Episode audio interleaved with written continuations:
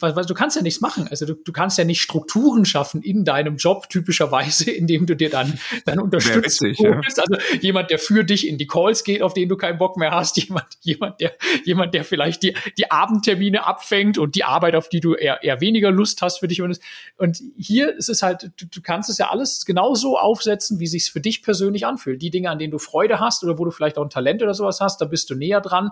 Andere Sachen, da holst du dir Unterstützung. Der Immokation Podcast. Lerne Immobilien. Wir haben seit 2019 246 Wohnungen gekauft, zumindest sind wir daran beteiligt. Wir haben sie gekauft in äh, Nordrhein-Westfalen, in Brandenburg, in Bayern, noch an anderen Standorten und wir haben euch versprochen, euch immer auf dem Laufenden zu halten, was damit passiert. Deshalb gibt's heute in Spaziergang Nummer 5 ein großes Update genau dazu, wo stehen wir mit Cashflows äh, wo stehen wir mit der Entwicklung dieser Projekte, was gefällt uns da gut, was gefällt uns schlecht. Und selbstverständlich ist deswegen auch der Stefan da. Hallo Stefan. Ja, hallo Marco. Wir ähm, ja, treffen uns hier zu Spaziergang Nummer 5 für alle, die jetzt ähm, den virtuellen Spaziergang erwarten, der das hier auch werden soll. Ja, normalerweise gibt es da ja vier Rubriken, durch die wir durchgehen. Das machen wir heute nicht, sondern ähm, es ist mal wieder Zeit für ein Portfolio-Update von unserer Seite, ähm, um euch zu zeigen, was wir für eigene Immobilieninvestments haben, wie es uns damit geht. Ähm, warum machen wir das seit äh, ja mittlerweile Jahren ja auch so? Ähm, klar, weil wir euch zeigen wollen, was was äh, was passiert, wenn man so in Immobilien investiert. Und äh, ich würde zum Start jetzt einmal nochmal kurz umreißen, was wir da für ein Projekt uns selber gegeben haben. Ähm, und wir gehen dann quasi durch die einzelnen Partnerschaften durch. Wir haben also ganz grob gesprochen vier Partnerschaften, in denen wir investieren. Das sind auch unterschiedliche Strategien, mit denen da Immobilien gekauft werden. Und ähm, durch die werden wir gleich durchgehen. Dann werden wir euch danach äh, noch sagen, wie wir das Thema energetische Sanierung für unser Portfolio gerade anfangen zu bewerten, wo wir da gerade stehen, was die aktuellen Gedanken sind, speziell bezogen eben auf unsere Immobilien. Und logischerweise gibt es eine Summary eben mit, ähm, mit den Zahlen, ähm, wo dieses Projekt steht. Also Projekt bedingungsloses Grundeinkommen für Stefan, mich und natürlich auch unsere Co-Investoren. Das äh, ist der Projekttitel, den wir diesem Projekt gegeben haben. Und du hast es im Vorgespräch, wie hast du es genannt? Vollkommen verrückt oder ein brutaler Ritt oder was wir da seit 2019 ja. gemacht haben? Ja, also ich habe den äh, zwischendurch war das ein bisschen geisteskrank, habe ich gesagt. Geisteskrank hast du gesagt, genau. Ja, ja. Also, also, also warum geisteskrank und deswegen ist auch wichtig, das in Kontext zu setzen. Ähm, wir wollen, sagen wir immer an der Stelle, überhaupt nicht damit angeben, sagen, oh cool, 246 Wohneinheiten, ne? Ähm, äh, sondern und, und, und, und auch äh, das äh, in, in, in Kontext setzen, was das bedeutet. Man, wir haben uns einfach vorgenommen, weil wir dann ja mit Immocation auch eine, eine Community hatten, ein gutes Netzwerk hatten, haben uns vorgenommen, in, in sehr kurzer Zeit durch Co-Investoren sehr, sehr krass zu skalieren. Äh, das ist mit Sicherheit nur für ganz wenige der richtige Weg, ja. Ähm, und da braucht man mit Sicherheit auch eben ein Netzwerk, da braucht man auch Eigenkapital dafür, das ist klar. Ähm, und trotzdem kann man, glaube ich, sehr viel aus unserem Portfolio lernen, auch für denjenigen, der sagt, ich möchte einfach eine Wohnung als Altersvorsorge kaufen und natürlich auch für Leute, die sagen, ich möchte mehr Familienhäuser kaufen, um mir kurzfristig Cashflow aufzubauen. Und das auch noch ein ganz wichtiger Hinweis, Projekt bedingungslos Grundeinkommen, dahinter steht tatsächlich der Versuch, kurzfristig Cashflow aufzubauen. Und das ist auch ein ziemlich hehres Ziel. Weil das, was wir, wofür wir stehen und was wir jedem sagen wollen, ist, kaufe mindestens ein, zwei, drei Wohnungen zur Altersvorsorge, die sich von selbst abzahlen. Nicht, die jeden Monat noch ordentlich Überschuss haben, weil da muss man natürlich ähm, ähm, ja in, in zum Beispiel entwicklungsbedürftige Objekte investieren. Das alles wird sehr viel komplexer. Aber wir haben gesagt, wir wollen das eben probieren. Das ist auch mit Sicherheit, werdet ihr gleich auch raushören, ein unternehmerischer Ansatz. Und das ist auch ähm, äh, alles nicht einfach, was da auf einen zukommt und äh, man kann nur den Hut vor unseren Co-Investoren immer wieder ziehen, die das operativ machen ähm, und, und jeden Tag quasi in diesen Immobilien stecken und die Immobilien entwickeln, ähm, um da möglichst kurzfristig auch Cashflow rauszubekommen. Nicht, nicht auf Teufel komm raus. Wir wollen solide Immobilien haben, die wir ein Leben lang halten, bedingungsloses Grundeinkommen, also auch für unsere Nachfolgegenerationen liefern sollen, die aber jetzt durch eine ja, durch, durch, durch ein Projektcharakter, durch viel Energie, die jetzt im Anfang reinfließt, in einen Entwicklungszustand gebracht werden, wo sie dann automatisiert laufen können und dann hohe Cashflows produzieren. Kann man so sagen, Stefan? Das äh, kann man genauso sagen. Und was natürlich ganz nebenbei dann auch passiert, ist logischerweise nutzen auch wir den Hebeleffekt und äh, haben einen Großteil der Immobilien und all der Investitionen und so weiter über Banken finanziert. Und wenn wir also von Cashflow reden, äh, unter der Motorhaube quasi findet ja auch jedes Jahr eine sehr, sehr hohe regelmäßige Tilgung dann statt. Also der Vermögensaufbau äh, inklusive dann auch der langfristigen Entwicklung der Immobilien geht ja weit über das noch hinaus, was da in Cashflow steht. Aber ja, je, je näher man dieses Ziel ins Hier und Jetzt holt, desto anspruchsvoller wird das, was man eigentlich machen muss. Was ja auch logisch ist, weil wir reden über nichts anderes als im Prinzip die vollkommene finanzielle Unabhängigkeit von unserer Arbeitskraft über Immobilien in ein paar Jahren im Hier und Jetzt zu erreichen. Äh, und genau, das war immer, ist noch immer ein sportliches Projekt, aber ich glaube, wir sind auf einem sehr guten Weg und äh, genau, freue mich darauf, mal wieder einmal durchzureiten und genauso wie wir es ja bei diesem Spaziergang ähm, äh, auch von Anfang an uns vorgenommen haben, insbesondere auch äh, ein bisschen an unseren Gedanken teilhaben zu lassen ähm, und, und zu schauen, wie geht's uns denn wirklich mit dem einen oder anderen Projekt. Ne? Ja, also den Punkt kann man nicht genug betonen. Ähm, Altersvorsorge zu sagen, ich habe etwas, das bezahlt sich selber ab über 25, 30 Jahre.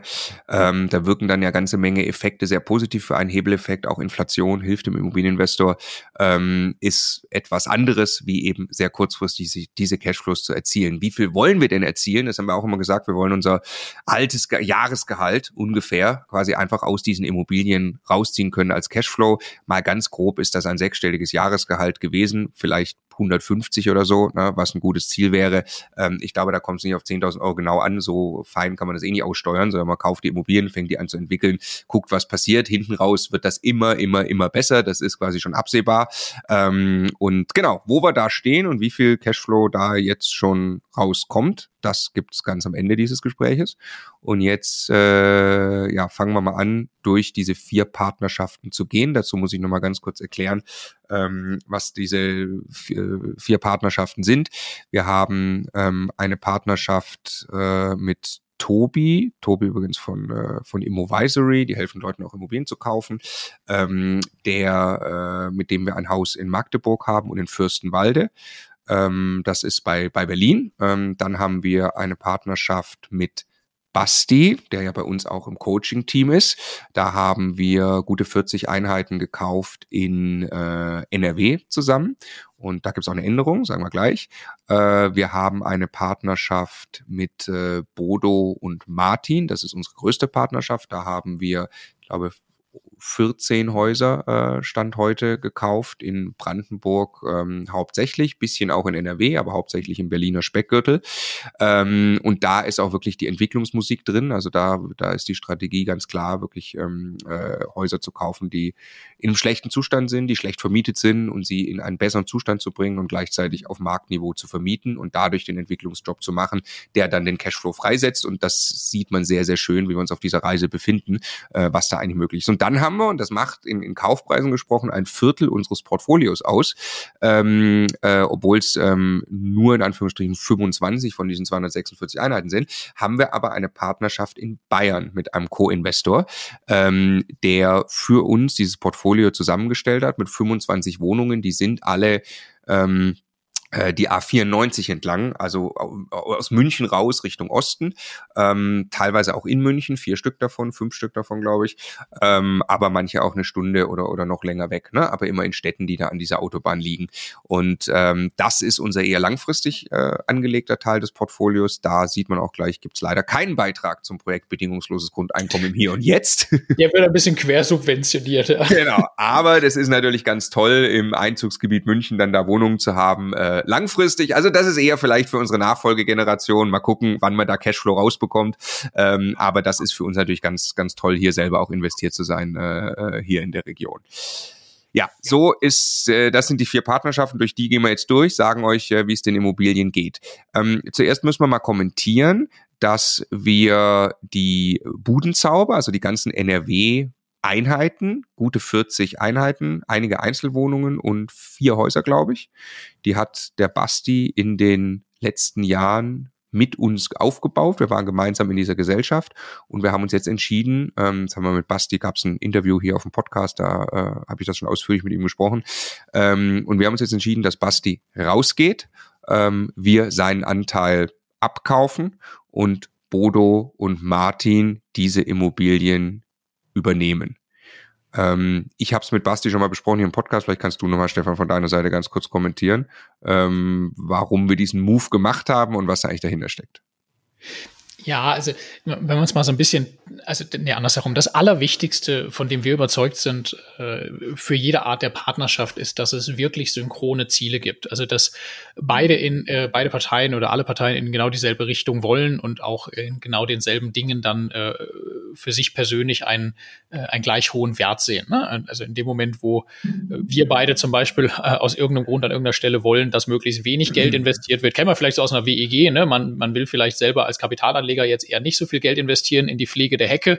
Die Eigennutzer finden die Hecke aber ganz wichtig und wollen viel investieren. Da hat man dann zum Beispiel nicht synchrone Interessen. Und das ist natürlich, je krasser man sich verbandelt, desto wichtiger. Ähm, und der Basti, das muss man natürlich auch verstehen, der ist seit, seit vielen Jahren Profi-Investor und hat äh, einfach selber einen sehr, sehr guten, äh, tollen, funktionierenden Bestand. Der hat einen riesen Spaß an diesem ganzen Akquise-Thema und hat äh, auch, glaube ich, eine große Freude gehabt, mit uns gemeinsam durch diesen Prozess des Bestandsaufbaus zu gehen. Da gibt's aber bei ein paar Objekten jetzt einfach auch einen Entwicklungsjob äh, klassisch zu machen, was dann mit, mit, mit viel Arbeit vor Ort und sowas zu tun hat, wo äh, Basti dann einfach sagt, ich, es ist einfach nicht genau das, was mir maximalen Spaß bereitet. Ne? Und es auf der anderen Seite ähm, haben wir bereits eine bestehende Partnerschaft mit Bodo und Martin, die extrem viel Freude und insbesondere auch extrem viel Talent für genau diesen Teil der Arbeit haben. Äh, und dann haben wir irgendwann gedacht, na, dann äh, ist das doch vielleicht eigentlich eine ganz, ganz clevere Lösung, statt dass Basti und wir, dass wir uns da irgendwie reiben äh, an, an irgendwelchen Aufgaben, wo der Basti sagt, boah, das brauche ich gerade eigentlich nicht, weil ich habe eigentlich auch genug links und rechts, ähm, äh, dass diese Einheiten Bodo und Martin übernehmen, ne? womit wir uns jetzt, glaube ich, alle zusammen extrem wohl gerade fühlen. Ja, ja, also ich bringe es nochmal auf, auf den Punkt. Ne? Also Basti hatte über, überhaupt keinen Bock drauf, äh, da signifikant dann irgendwann Zeit zu investieren, was einfach nötig ist äh, in, in, in dieser Phase, wo, wo die Immobilien dann am Anfang entwickelt werden. Wir haben da massiv Druck drauf ausgeübt, dass wir uns das wünschen, weil das ja auch der Deal war. Ähm, und wir haben einfach den Deal von vornherein falsch aufgesetzt. Das ist nicht das, was, was worauf Basti äh, jetzt gerade Bock hat. Und äh, deswegen ist es eigentlich super, wie es jetzt gelaufen ist, ähm, dass Basti nämlich die Akquise, was er ja, was er ja äh, sehr, sehr gerne macht, äh, da macht. Aber der ist halt auch einfach schon ein paar Kapitel weiter ähm, als Immobilieninvestor und sagt so, ich will halt auch einfach viel Freizeit haben und ähm, das sei ihm auch vergönnt. Ähm, während, und jetzt geht's quasi rüber zu Bodo und Martin, ähm, äh, wir mit Bodo und Martin ja äh, unfassbar, dass wir mit den beiden das angefangen haben. Ich bin jeden Tag dankbar dafür. Ähm, äh, Martin war ja früher Makler, Bodo Mietrechtsanwalt. Ähm, die sind beide auch äh, bei uns ja Coaches in der Masterclass. Wir arbeiten also eh eng zusammen und wissen, äh, kennt, man kennt sich gut.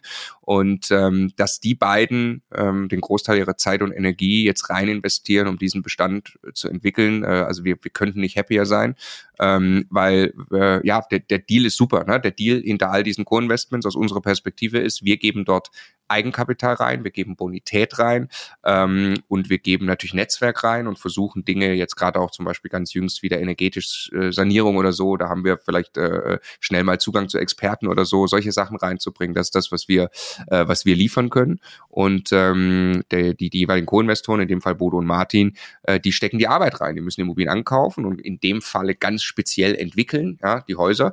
Ähm, und das ist aber ein toller, äh, ein toller Deal, weil Bodo und Martin würden einen solchen Bestand in dieser Größe niemals aufgebaut haben können in der kurzen Zeit, wenn wir das nicht zusammen gemacht haben. Und andersherum würden wir beide niemals einen so großen Bestand in so kurzer Zeit aufbauen können. Wir hätten schlicht keine Zeit. Wir haben mit Immocation sehr viel zu tun. Ähm, und deshalb ist das so toll, äh, wenn man solche Co-Investoren-Partnerschaften findet. Die sollte man weise auswählen. Ja? Also wir treffen uns mindestens einmal im Jahr zu einer Offsite äh, an, einem, an einem See in der Nähe von Leipzig. Da gibt's auch eine Sauna und so. Da haben wir ein, zwei schöne Tage und ähm, äh, feiern die Partnerschaft und richten sie strategisch aus und so. Ähm, sowas kann auch schiefgehen. Ne? Da muss man schon sich mit den Richtigen zusammentun, wenn man wirklich langfristig gemeinsam in Immobilien investiert, wie wir das ja hier tun. Das vorangeschickt ähm, gibt also ähm, bei BMMS jetzt ähm, ähm, äh, dann, dann äh, Immobilien hauptsächlich Brandenburg. Wir, wir kommen gleich dann zu, zu Budenzauber und wir kommen zu, zu Magdeburg-Fürstenwalde. Ähm, anfangen würde ich mal gerne mit ähm, der SMS. Das sind eben diese Immobilien in Bayern. Ähm, ja, die leiden, kann man sagen. Ne? Ähm, lass uns mal anfangen mit ähm, Zinsfestschreibung. Wie sind die finanziert, äh, Stefan? Was war die Idee dahinter und was äh, trifft uns jetzt? Ja, also wir haben bei der, bei der SMS, bei den Wohnungen von Anfang an versucht, erstmal im ersten Schritt die Rate an die Bank klein zu halten, haben etwas gemacht, was durchaus üblich ist und äh, einen signifikanten Anteil der Immobilien variabel finanziert. Ähm, das bedeutet, äh, wir haben einen ähm, Zinssatz, der sich rechnerisch alle drei Monate, also abhängig vom Euribor ändert. Dann kommt ein Aufschlag obendrauf, ne, das ist sinngemäß Bankmarge, äh, wenn man so möchte, ähm, und ähm, Kosten, was auch immer. Ja, und äh, Dadurch ergibt sich dann ein Zinssatz, den wir bezahlen. Das ist äh, in aller Regel, also auch in allen Statistiken, langfristig günstiger als ein Zins festzuschreiben, ne? weil festgeschriebener Zins ist ja einfach nur sinngemäß eine Versicherung gegen steigende Zinsen und eine Versicherung kostet am Ende immer ein kleines bisschen Geld. Ähm, Im statistisch fährt man also besser, wenn man äh, Zinsen äh, variabel hält. Äh, gerade wenn man größere Investoren anschaut, ist das ein sehr übliches Mittel. Das bedeutet aber auch, in Phasen steigender Zinsen können diese Zinsen dann eben auch wirklich ähm, äh, nach oben gehen. Und man kann sie dann auch zu jedem beliebigen Zeitpunkt, äh, wenn so eine Bewegung einsetzt, festschreiben. Das haben wir auch teilweise getan. Ähm, aber grundsätzlich kann diese Entwicklung auch mal beliebig äh, weit nach oben gehen. Äh, ich kann also auch mit ein Prozent oder eineinhalb Prozent Zinsen starten. Und alle drei Monate kriege ich eine Nachricht, dass es nochmal ein halbes Prozent und nochmal ein halbes Prozent hochgeht. Und irgendwann könnte man theoretisch dann auch bei äh, 5, 6, 7, 8, 9, 10 oder beliebig viel Prozent stehen, je nachdem, wo eben der, die Refinanzierungszinsen der Banken, also Euribor und so weiter hingehen. Ähm, wir haben äh, angefangen mit, mit fast alles variabel. Wir haben dann, ähm, als die Zinsentwicklung losging, ähm, ein Teil nochmal festgeschrieben, der Darlehen, ne, auf, äh, aber auch nur fünf Jahre zu dem Zeitpunkt, muss man auch fairerweise sagen.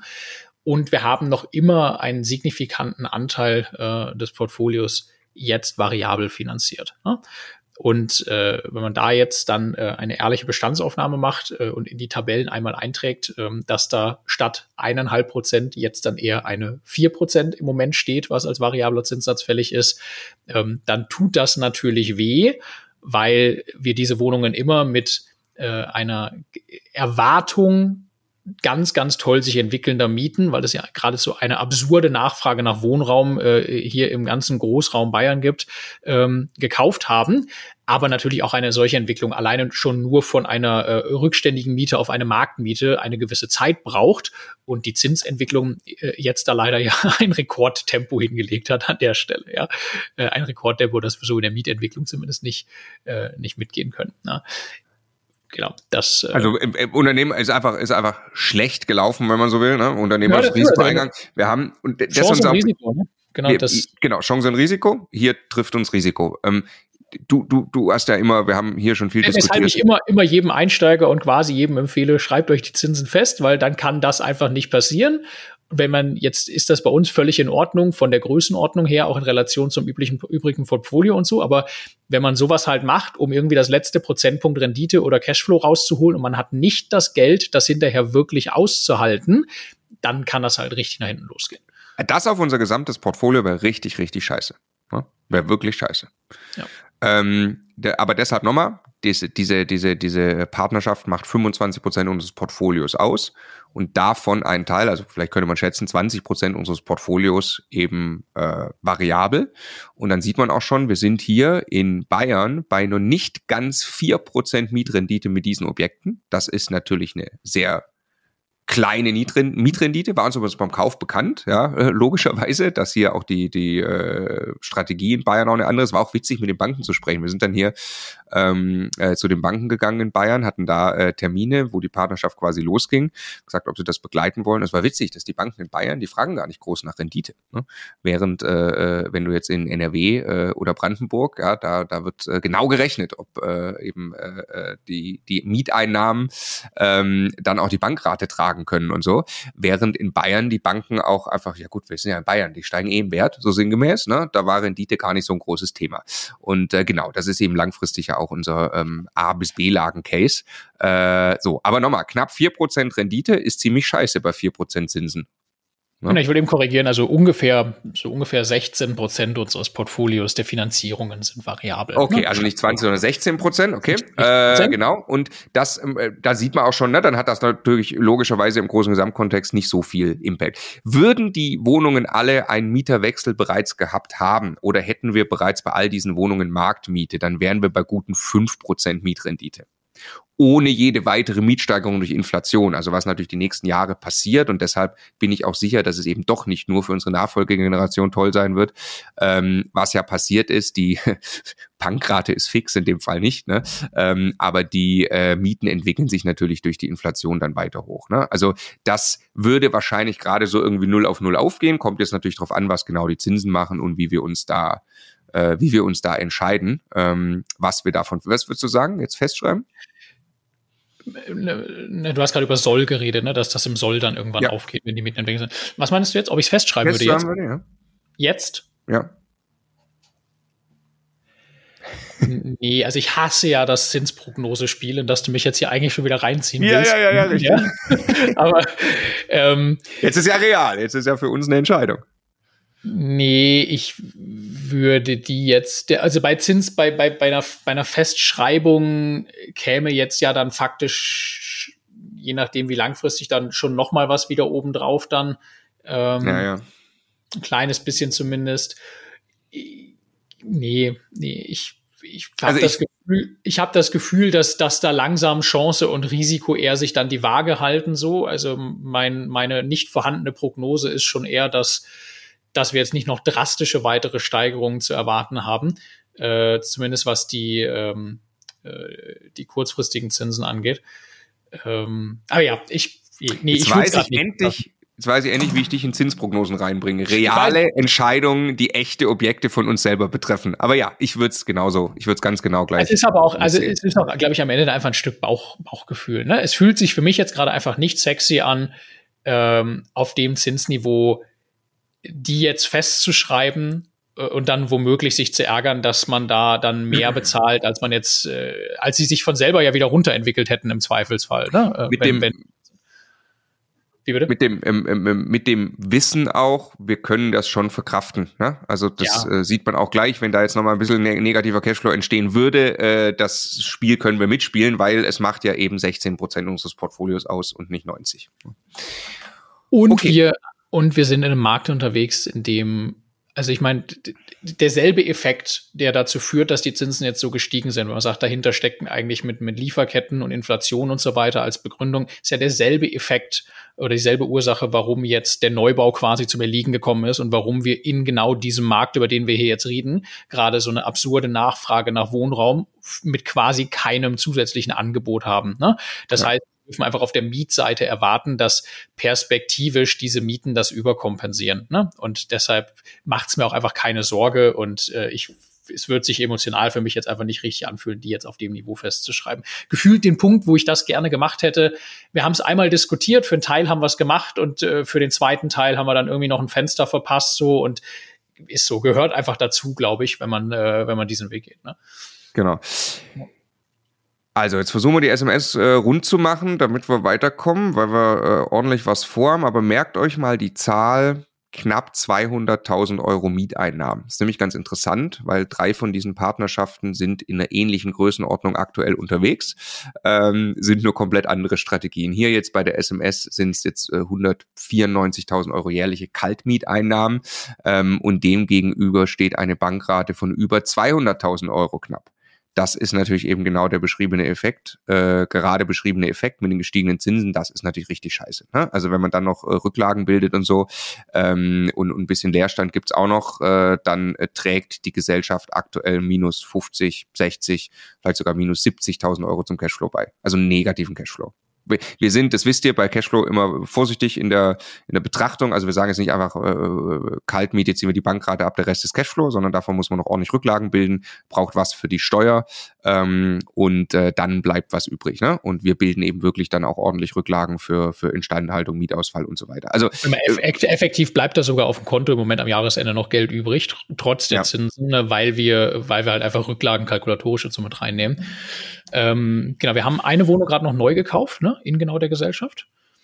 Genau. In München? In äh, München. Zwar wirklich Bestlage, die kenne ich selber, habe ich sehr in der Nähe gewohnt und äh, mit, also für die Lage sensationelle Rendite, ne? Also 5, 5, ein bisschen was, wenn wir die so vermietet haben, wie wir das wollen. Ja. Ähm, wo ich ganz, äh, es fühlt sich aber toll an, sowas zu kaufen, finde ich. Ne? Und dann äh, fand ich ganz interessant, was jetzt von, von den Banken da für Angebote kamen, äh, wo natürlich der Zinssatz jetzt äh, nicht so mega attraktiv ja, ist. Also habe ich auch heute noch gesehen.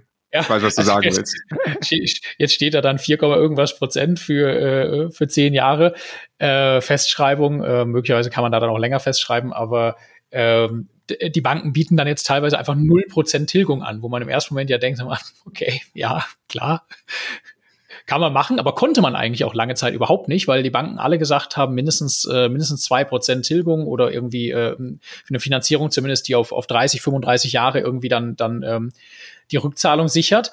Ähm, und die Banken haben jetzt quasi erkannt, okay, wir haben jetzt irgendwie gerade möglicherweise eine kleine Übertreibung sogar bei den Zinsen in unserer eigenen Wahrnehmung, während die Werthaltigkeit der Immobilien einfach weiterhin phänomenal ist. Ne? Also das sind Regionalbanken, mit denen wir da in Kontakt sind, die einfach den Markt hier in München kennen.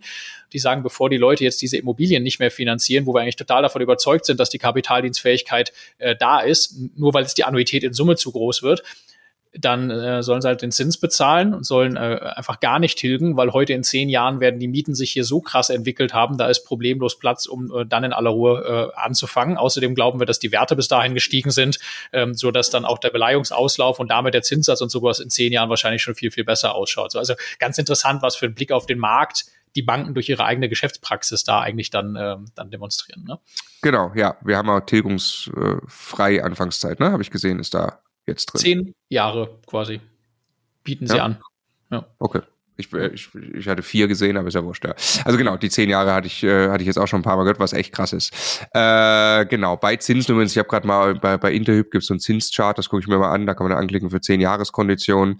Ähm, 3,75 steht da aktuell bei den Zinsen. Ne? Nur das wird das ja immer äh, aktuell die Bauzinsen haben. Also äh, genau, das hat uns sehr gefreut, weil äh, ja einfach geiler Einstiegszeitpunkt. Ihr wisst, wir sind nicht die größten Market-Timing-Fans, ähm, aber dass man zu deutlich günstigeren Preisen dann wieder in München jetzt was kaufen kann, das ist wirklich eine Lage in, in, in Schwabing, ne, die, die ich selber kenne. Das ist schon äh, ja, also wenn du das Ding irgendwie halten kannst, wenn du das durchhältst, ist das langfristig sensitiv. Nochmal ganz wichtig, wir sagen, wir nehmen München nochmal als Negativbeispiel. Seid bitte vorsichtig, wenn ihr einsteigt, erste Wohnung zur Altersvorsorge und ihr versucht einfach äh, auf ImmoScout Wohnungen in Schwabing zu kaufen. Ähm, die kann man jetzt wieder ein gutes Stück günstiger kaufen. Man hat aber ja auch die höheren Finanzierungskosten dagegen. Ähm, also das ist von uns schon opportunistisch zu sagen, wir finden einfach gerade den Kaufpreis an sich sehr attraktiv, ähm, wenngleich die Finanzierung natürlich sehr teuer ist, vor allem wenn man dann nicht solche Sachen wie Tilgungsaussetzung noch bekommt. Wir haben noch was gemacht in der SMS. Wir haben in Wartenberg eine Wohnung verkauft ähm, um einfach der Gesellschaft äh, vorzubauen. Wir wussten ja, steigende Zinsen sind in der Gesellschaft ein Problem aufgrund der variablen Finanzierung ähm, und haben jetzt in diese schlechte Marktphase hinein was verkauft, weil unser Co-Investor auch sagt, das ähm, hat ein gutes Gefühl, das kriegt er gut hin, ist auch gut vernetzt, damit vertrieben und so. Und wir hat, das war eben eh ein bisschen eine ungeliebte Wohnung, gab es, glaube ich, immer relativ viel zu tun und, und, und Ärger irgendwie. Und äh, genau, die haben wir verkauft mit ungefähr einem Gewinn von 50.000 Euro. Und das tut natürlich dann der Gesellschaft in so einem Jahr, ihr habt gerade die Größenordnung gehört, ne? 200.000 Euro, äh, knapp, knapp 200.000 Euro Mieteinnahmen, Bankrate ein bisschen höher, jetzt haben wir dann einen negativen Cashflow von rechnerisch vielleicht minus 50, 60, 70, das ist quasi damit für ein ganzes Jahr aufgefangen. Ne? Und ja. man kann weiter. Das ist schon mal ja. ziemlich gut. Und wenn variabel finanziert, gibt es keine Vorfälligkeitsentschädigung. Das heißt, ja. äh, das kann man dann auch tatsächlich einfach machen, weil variabel heißt ja eigentlich, dass man alle drei Monate quasi ein neues Darlehen hat, also mit einem laufenden Vertrag. Aber äh, da gibt's da gibt's diese Vorfälligkeitslogik dann in Richtung Bank nicht. Ähm, es ist eine vermögensverwaltende GmbH, aber auch die darf, und das, wenn sie nicht von Anfang an vorhat, ein Objekt durchzuhandeln, sondern das einfach auch irgendwie aus einer Opportunität heraus dann geschieht, darf sie das auch, ohne sofort gewerblich zu sein, bis zu dreimal. Das war jetzt das allererste Objekt. Ähm, und äh, wir haben äh, auch eine äh, Tochtergesellschaft ja noch darunter hängen, ne? Mhm. Äh, die SMS 2, die quasi rein gewerblich von Anfang an gedacht war und auch gelebt wird, deren Ziel also Immobilienhandel äh, war und ist. Und da haben wir auch eine Wohnung äh, in dieser Marktphase äh, gekauft und äh, relativ kurzfristig wieder verkauft in Passau. Ne? Ähm, Hat man, glaube ich, auch erzählt hier, dass wir einfach auch da opportunistisch mal was probieren, weil wir ja. glauben, die Preise. Man kann ja. teilweise hervorragend einkaufen, wenn man einfach äh, äh versteht, wie sich jetzt verhandeln lässt ne? und äh, die den richtigen Verkäufer findet, der also einfach verkaufen muss und eine Motivation hat, die jetzt nicht nur der allerletzte Euro mit beliebig viel langer Wartezeit ist. Und andersherum gibt es noch immer sehr viel Nachfrage nach Immobilien, auch sehr viele Leute, die halt nicht eine 100% Finanzierung oder 80% Finanzierung brauchen, die die Zinsen auch viel weniger treffen. Äh, Ende der Story, also die Aktion hat wenige Monate in Summe ne, von Wohnung finden bis es fertig verkauft äh, gedauert äh, mit äh, Profit. Hast du das? 28.000 Euro ungefähr. Ach, okay. Gewinn. Ja. Also die ist jetzt, äh, die wird jetzt beurkundet äh, und also man muss es ein bisschen wirklich kommentieren und in den Kontext setzen. Das ist jetzt hier quasi einfach ein Immobilienhandel, Fix and Flip, wenn man so will, ohne groß Fix äh, Vision weg, würde wahrscheinlich äh, der Paul dazu sagen. Ähm, das ist schon gerade auch da wieder, das ist ja in, in den Zahlen, könnt ihr euch vorstellen, einfach ein kleiner Teil des, des, des Portfolios. Da muss man schon sehr aufpassen. Ähm, das muss man auch durchhalten können, wenn diese Wohnung jetzt nicht den, den Besitzer wechselt, weil man es einfach nicht genau weiß. Ne? Steigen Zinsen weiter, ist auch schwieriger für Käufer, das zu bezahlen. Ähm, das ist gerade wirklich eine schwierige Phase, um sowas ähm, einfach zu machen im Sinne von, man, man nimmt einfach den Markt mit. Ne? Ähm, das war nur äh, offensichtlich, dass wir sehr günstig an dieses Objekt rankommen ähm, und dass wir da schon gesehen haben, dass wir das verkauft kriegen. Ich würde jedem Einsteiger empfehlen, sowas nicht zu machen. Einfach jetzt meine Wohnung zu kaufen mit dem Druck, er muss sie in ein paar Monaten verkaufen. Das ist mit Sicherheit eine schlechte Idee. Wer aber jetzt einsteigen kann und weiß, er kann die auch fünf Jahre halten, ja, also Miete minus Bankrate und so und kriegt das hin über, äh, über fünf Jahre ähm, oder vielleicht auch ein bisschen länger, kann die zur Not relativ lange halten, ähm, der hat mit Sicherheit einen relativ geilen Einstiegszeitpunkt jetzt, um auch dann perspektivisch quasi Gewinne mitzunehmen. Genau, für uns aber nochmal kleiner Teil, wir sind. Ja, genau, kleiner Teil und ich wollte nur gerne mal, und äh, die, die, das ist quasi eine Gesellschaft, die unterhalb der vermögensverwaltenden Gesellschaft liegt. Äh, die schüttet jetzt dann diesen Profit aus in die vermögensverwaltende Gesellschaft, die die ganzen Wohnungen hält, äh, so dass das Geld dann dort zur Verfügung steht. Und das ist, glaube ich, ganz interessant noch zu verstehen, da ja dann auch äh, als Teil des Jahresüberschusses äh, im, äh, im, in der Gewinn- und Verlustrechnung auftaucht. Ne? Das ist dann Einkünfte aus Kapitalvermögen quasi und hilft, dass die SMS trotz der schwierigen Zinssituation trotzdem am Jahresende immer noch einen Überschuss zeigen wird, was ja für Finanzierbarkeit ähm, von GmbH-Darlehen wichtig ist, ne? dass also so eine GmbH äh, einfach, egal was am Markt passiert, noch immer positiv dasteht äh, und Gewinn erwirtschaftet hat. Und genau das haben wir darüber halt jetzt sichergestellt, über diese beiden Aktionen. Ja. Also, das sind die Immobilien in Bayern. Jetzt gehen wir weiter nach äh, zur TMS, würde ich sagen. Das ist eben zusammen mit, äh, mit Tobi. Und dort gibt's zwei Häuser, äh, die nicht unterschiedlicher sein könnten vom Arbeitsaufwand, der reinfließt. Nämlich ein, äh, ein Haus in Fürstenwalde, das in der Nähe vom Tesla-Werk, ich glaube zwölf Einheiten. Ne? Ähm, das Ding läuft seit Anfang an super eingekauft. Ich weiß gar nicht, vor zwei Jahren auf jeden Fall natürlich vor der, vor der, vor der, vor der äh, Zinserhöhung, das weiß ich. Ähm, ja, 40.000 Euro freier Cashflow, im Prinzip fast nichts zu tun. Ähm, beste Innenstadtlage da in Fürstenwalde äh, super vermietet. Brandenburg Mieten ähm, steigen deutlich. Da werden wir gleich, äh, das werden wir sehr viel besser noch verstehen, wenn wir gleich über die BMMS reden. Ähm, ja, das ist einfach super eingekauft und funktioniert toll. Deshalb hat die Gesellschaft da auch ähm, äh, ja, richtig gut äh, Cashflow aus diesem Haus. Und dann zweites Objekt Magdeburg. Ähm, das äh, ist ein 24-Parteien-Haus, äh, was wir auf dem Werder gekauft haben, damals ähm, zu deutlich unter 1000 Euro auf den Quadratmeter. Was also Werder, wunderschöne Lage, Elbinsel quasi, ne? Das ist wirklich, also wenn du da bist, es ist genial. Es fühlt sich einfach ganz, ganz toll an. Auch, da genau, konnte man auch viel Neubau sehen und so. Also da ähm, äh, ist eine, eine gute Lage in Magdeburg. Wir haben den Standort Magdeburg damals geglaubt. Ähm, und das hat sich äh, quasi noch mehr bestätigt. Ne? Ähm, wirklich ein sehr, ein, ein, also erstmal wichtig, C-Lage, ne? um das so ne? ähm, äh, sagen viele, weil ja, wächst die Bevölkerung in Magdeburg, weiß man nicht so genau. Und äh, Magdeburg war immer die klassische C-Lage. Das heißt, in Magdeburg gibt's grundsätzlich Leerstand. Wo gibt's den Leerstand in C-Lagen? Natürlich nicht in gefragten Lagen, sondern dann irgendwie in den Hochhäusern am Stadtrand, ist auch klar. Jetzt konnte man aber gleichzeitig sehen, der Immobilienmarkt dort entwickelt sich, äh, entwickelt sich gut, Mieten entwickeln sich und dann kamen jetzt auch ein paar echt positive Nachrichten. Ähm, Chipfabrik von Intel soll dorthin kommen, ähm, was, glaube ich, nochmal doppelt so groß ist wie das Tesla-Werk äh, in Berlin. Also es ist brutal für die Region. Ähm, äh, andere Zulieferer und, und Fabriken, ähm, ich glaube auch was mit Holz irgendwie, ne, ähm, haben sich auch schon äh, committed, sich anzusiedeln. Ähm, also man spürt, äh, auch die, die, äh, die Preisrückgänge, die es am Immobilienmarkt gab. In ganz Deutschland gab es weniger in Magdeburg, ähm, was äh, wir nicht in der Art und Weise vorhersehen konnten. Ne? Das äh, wäre vermessen, das zu behaupten, sondern wir haben ähm, äh, einfach geglaubt an eine Stadt in dieser Größe äh, und äh, genau, dass da was funktioniert, wenn man in einer guten Lage ein Haus hat. Deshalb haben wir ein 24-Parteien-Haus gekauft ähm, und das verursacht ordentlich Arbeit, kann man sagen. Willst du erzählen? das, kann, das kann man sagen, ja, weil wir, weil wir irgendwann also wir, wir standen dann irgendwann vor der Wahl, das Haus so wie es ist, also äh, unsaniert und schlecht vermietet, einfach nach. Für drei Euro auf den Quadratmeter. Fast ja, also, im Mittel, glaube ich, ne? War das vermietet. schlecht vermietet.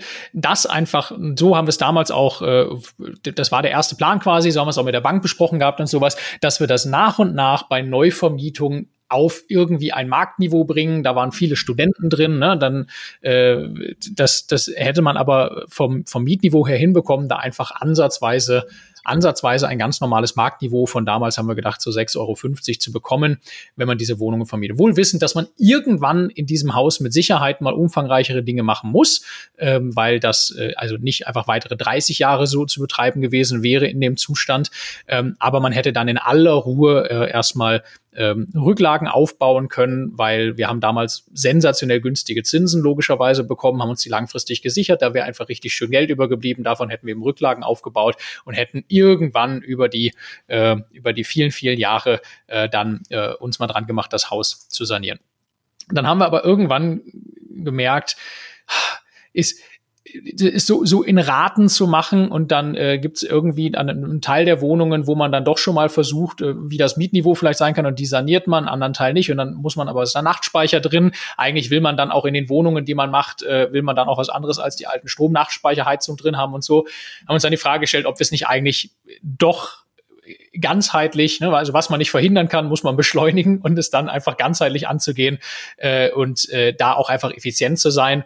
Und, äh, als wir dann irgendwann die Entscheidung getroffen haben, okay, wir bauen jetzt eine Zentralheizung in dieses Objekt ein, äh, damit fassen wir sowieso quasi jede Wohnung einmal an dann lass uns auch gleich die Wohnungen wirklich, äh, wirklich sanieren, lass uns da ein großes Gesamtprojekt für das Haus draus machen, weil, und das haben wir dann auch gemerkt, äh, ist wenn wir äh, uns den Mietmarkt anschauen, sehr, sehr viel Nachfrage für bestimmte Grundrisse und bestimmte Wohnungen gibt. Ne? So Einzimmerwohnungen, kleine Apartments quasi und größere Drei- und Vierzimmerwohnungen, äh, wo es dann die Zimmeranzahl eigentlich noch viel entscheidender ist als die Quadratmeterzahl. Ähm, und die Zweizimmerwohnungen, die wir hatten, da sich in so einem Mittelfeld abgespielt haben, das war okay zum Vermieten, aber da haben wir einfach diese, diese, diese Marktprämie, die es da für den anderen Wohnraum gibt, einfach nicht so richtig mitnehmen können. Ne? Und äh, daraus entstanden ist dann irgendwann das Projekt, ähm, auch mit der Bank im Boot zu sagen, komm, wir, ähm, wir bauen da jetzt diese Heizung ein, wir sanieren die Wohnungen, äh, und zwar alle, ne, haben da quasi Handwerker, die vor Ort wirklich einziehen. Das ist dann maximal effizient, haben äh, ein ganz, ganz tolles Handwerkernetzwerk da jetzt nutzen können, dass das ähm, äh, also natürlich kostet das Geld bei so einem großen Haus, aber am Ende dann doch sehr kosteneffizient ähm, äh, durchziehen kann, so ein Projekt, nehmen eine riesengroße Förderung mit, weil ja, äh, also Einbau der Heizung wird gefördert äh, von der BAFA, dann Mit weil Wärmepumpe, ne? Ja, weil auch mit Wärmepumpe und so, dann, dass du dafür die Wohnungen anfassen musst für diesen erstmaligen Anbau, da kannst du dann also quasi einen Teil der Kosten, die in den Wohnungen jetzt für die Sanierung sowieso entstehen, haben dann kausal mit der, mit der, äh, mit der Heizung zu tun, dann kriegst du da auch noch eine Förderung. Das hat sehr geholfen und gleichzeitig steigerst du natürlich den Wert dieses Hauses, inklusive dann ähm, der, der tollen Mieten, die wir in der Neuvermietung eben erzielen konnten, steigerst du den auch signifikant, so dass wir problemlos die Bank mit reinnehmen konnten. Und am Ende fast alles, äh, was wir in Summe investieren, äh, investiert haben, jetzt in die Sanierung und den Einbau der Heizung, entweder über die Förderung oder über die Bank wieder zurückbekommen haben. Und dafür haben wir jetzt ein quasi vollständig saniertes Haus mit wirklich sensationell tollen. Stimmt nicht, Dämmung ist nicht dran. Dämmung ist noch nicht dran, ja, das stimmt, aber mit, mit äh, perfekten Grundrissen. Also wir haben nur noch ein Zimmer oder tolle drei bis vier Zimmerwohnungen. Wir haben Balkone dran gebaut. Es ist einfach wirklich, es ist komplett 2.0 im Prinzip, ohne dass wir dann nochmal äh, signifikant Geld selber für in die Hand nehmen sollten. Und das fühlt sich in dieser tollen Lage auf dem Werder jetzt einfach äh, wirklich gut an. Aber logischerweise ist das, was Zeitaufwand angeht, ein kleiner Wahnsinn. Abfuck, so ein Projekt. Wahnsinn, Wahnsinn. Also wir haben ja zum Glück einen Co-Investor, der, äh, wo ja der Deal ist, er investiert mal grundsätzlich die Zeit. Wir waren selber aber auch sehr viel involviert, ähm, wollten das auch, ne? Hatten auch Lust, äh, gerade bei, das war zum Beispiel sehr spannend, diese, diese, diese Grundriss, das ist ja auch schon wieder ewig her, ne? Wo wir dann äh, Grundrisse in, umzumalen, in, sagen, wie kriegt man genau, ein Zimmer hin und da und so. Ja. Genau, es war sehr, sehr cool. Ich, was ich noch ergänzen möchte, auch äh, was am Anfang dazu geführt hat, ähm, äh, war auch, dass das Haus leerer wurde. Also diese äh, ähm, Mieten. Das waren teilweise so Art Sondervermietungsgeschichten vom Voreigentümer mit äh, Möbel aus den 90ern und für drei Euro, aber das waren teilweise kurzzeitig angedacht. Also Studenten aus dem Ausland, die waren dann weg und dann war schon das halbe Haus leer, so gefühlt. Ähm, und dann sind wir tatsächlich auch mit den anderen Mietern ins Gespräch gegangen, ja, das, ähm, und haben gesagt, so, ihr seht offensichtlich, dass dieses Haus einen, einen größeren Bedarf hat ähm, und die Wohnungen auch vor allem saniert zu werden.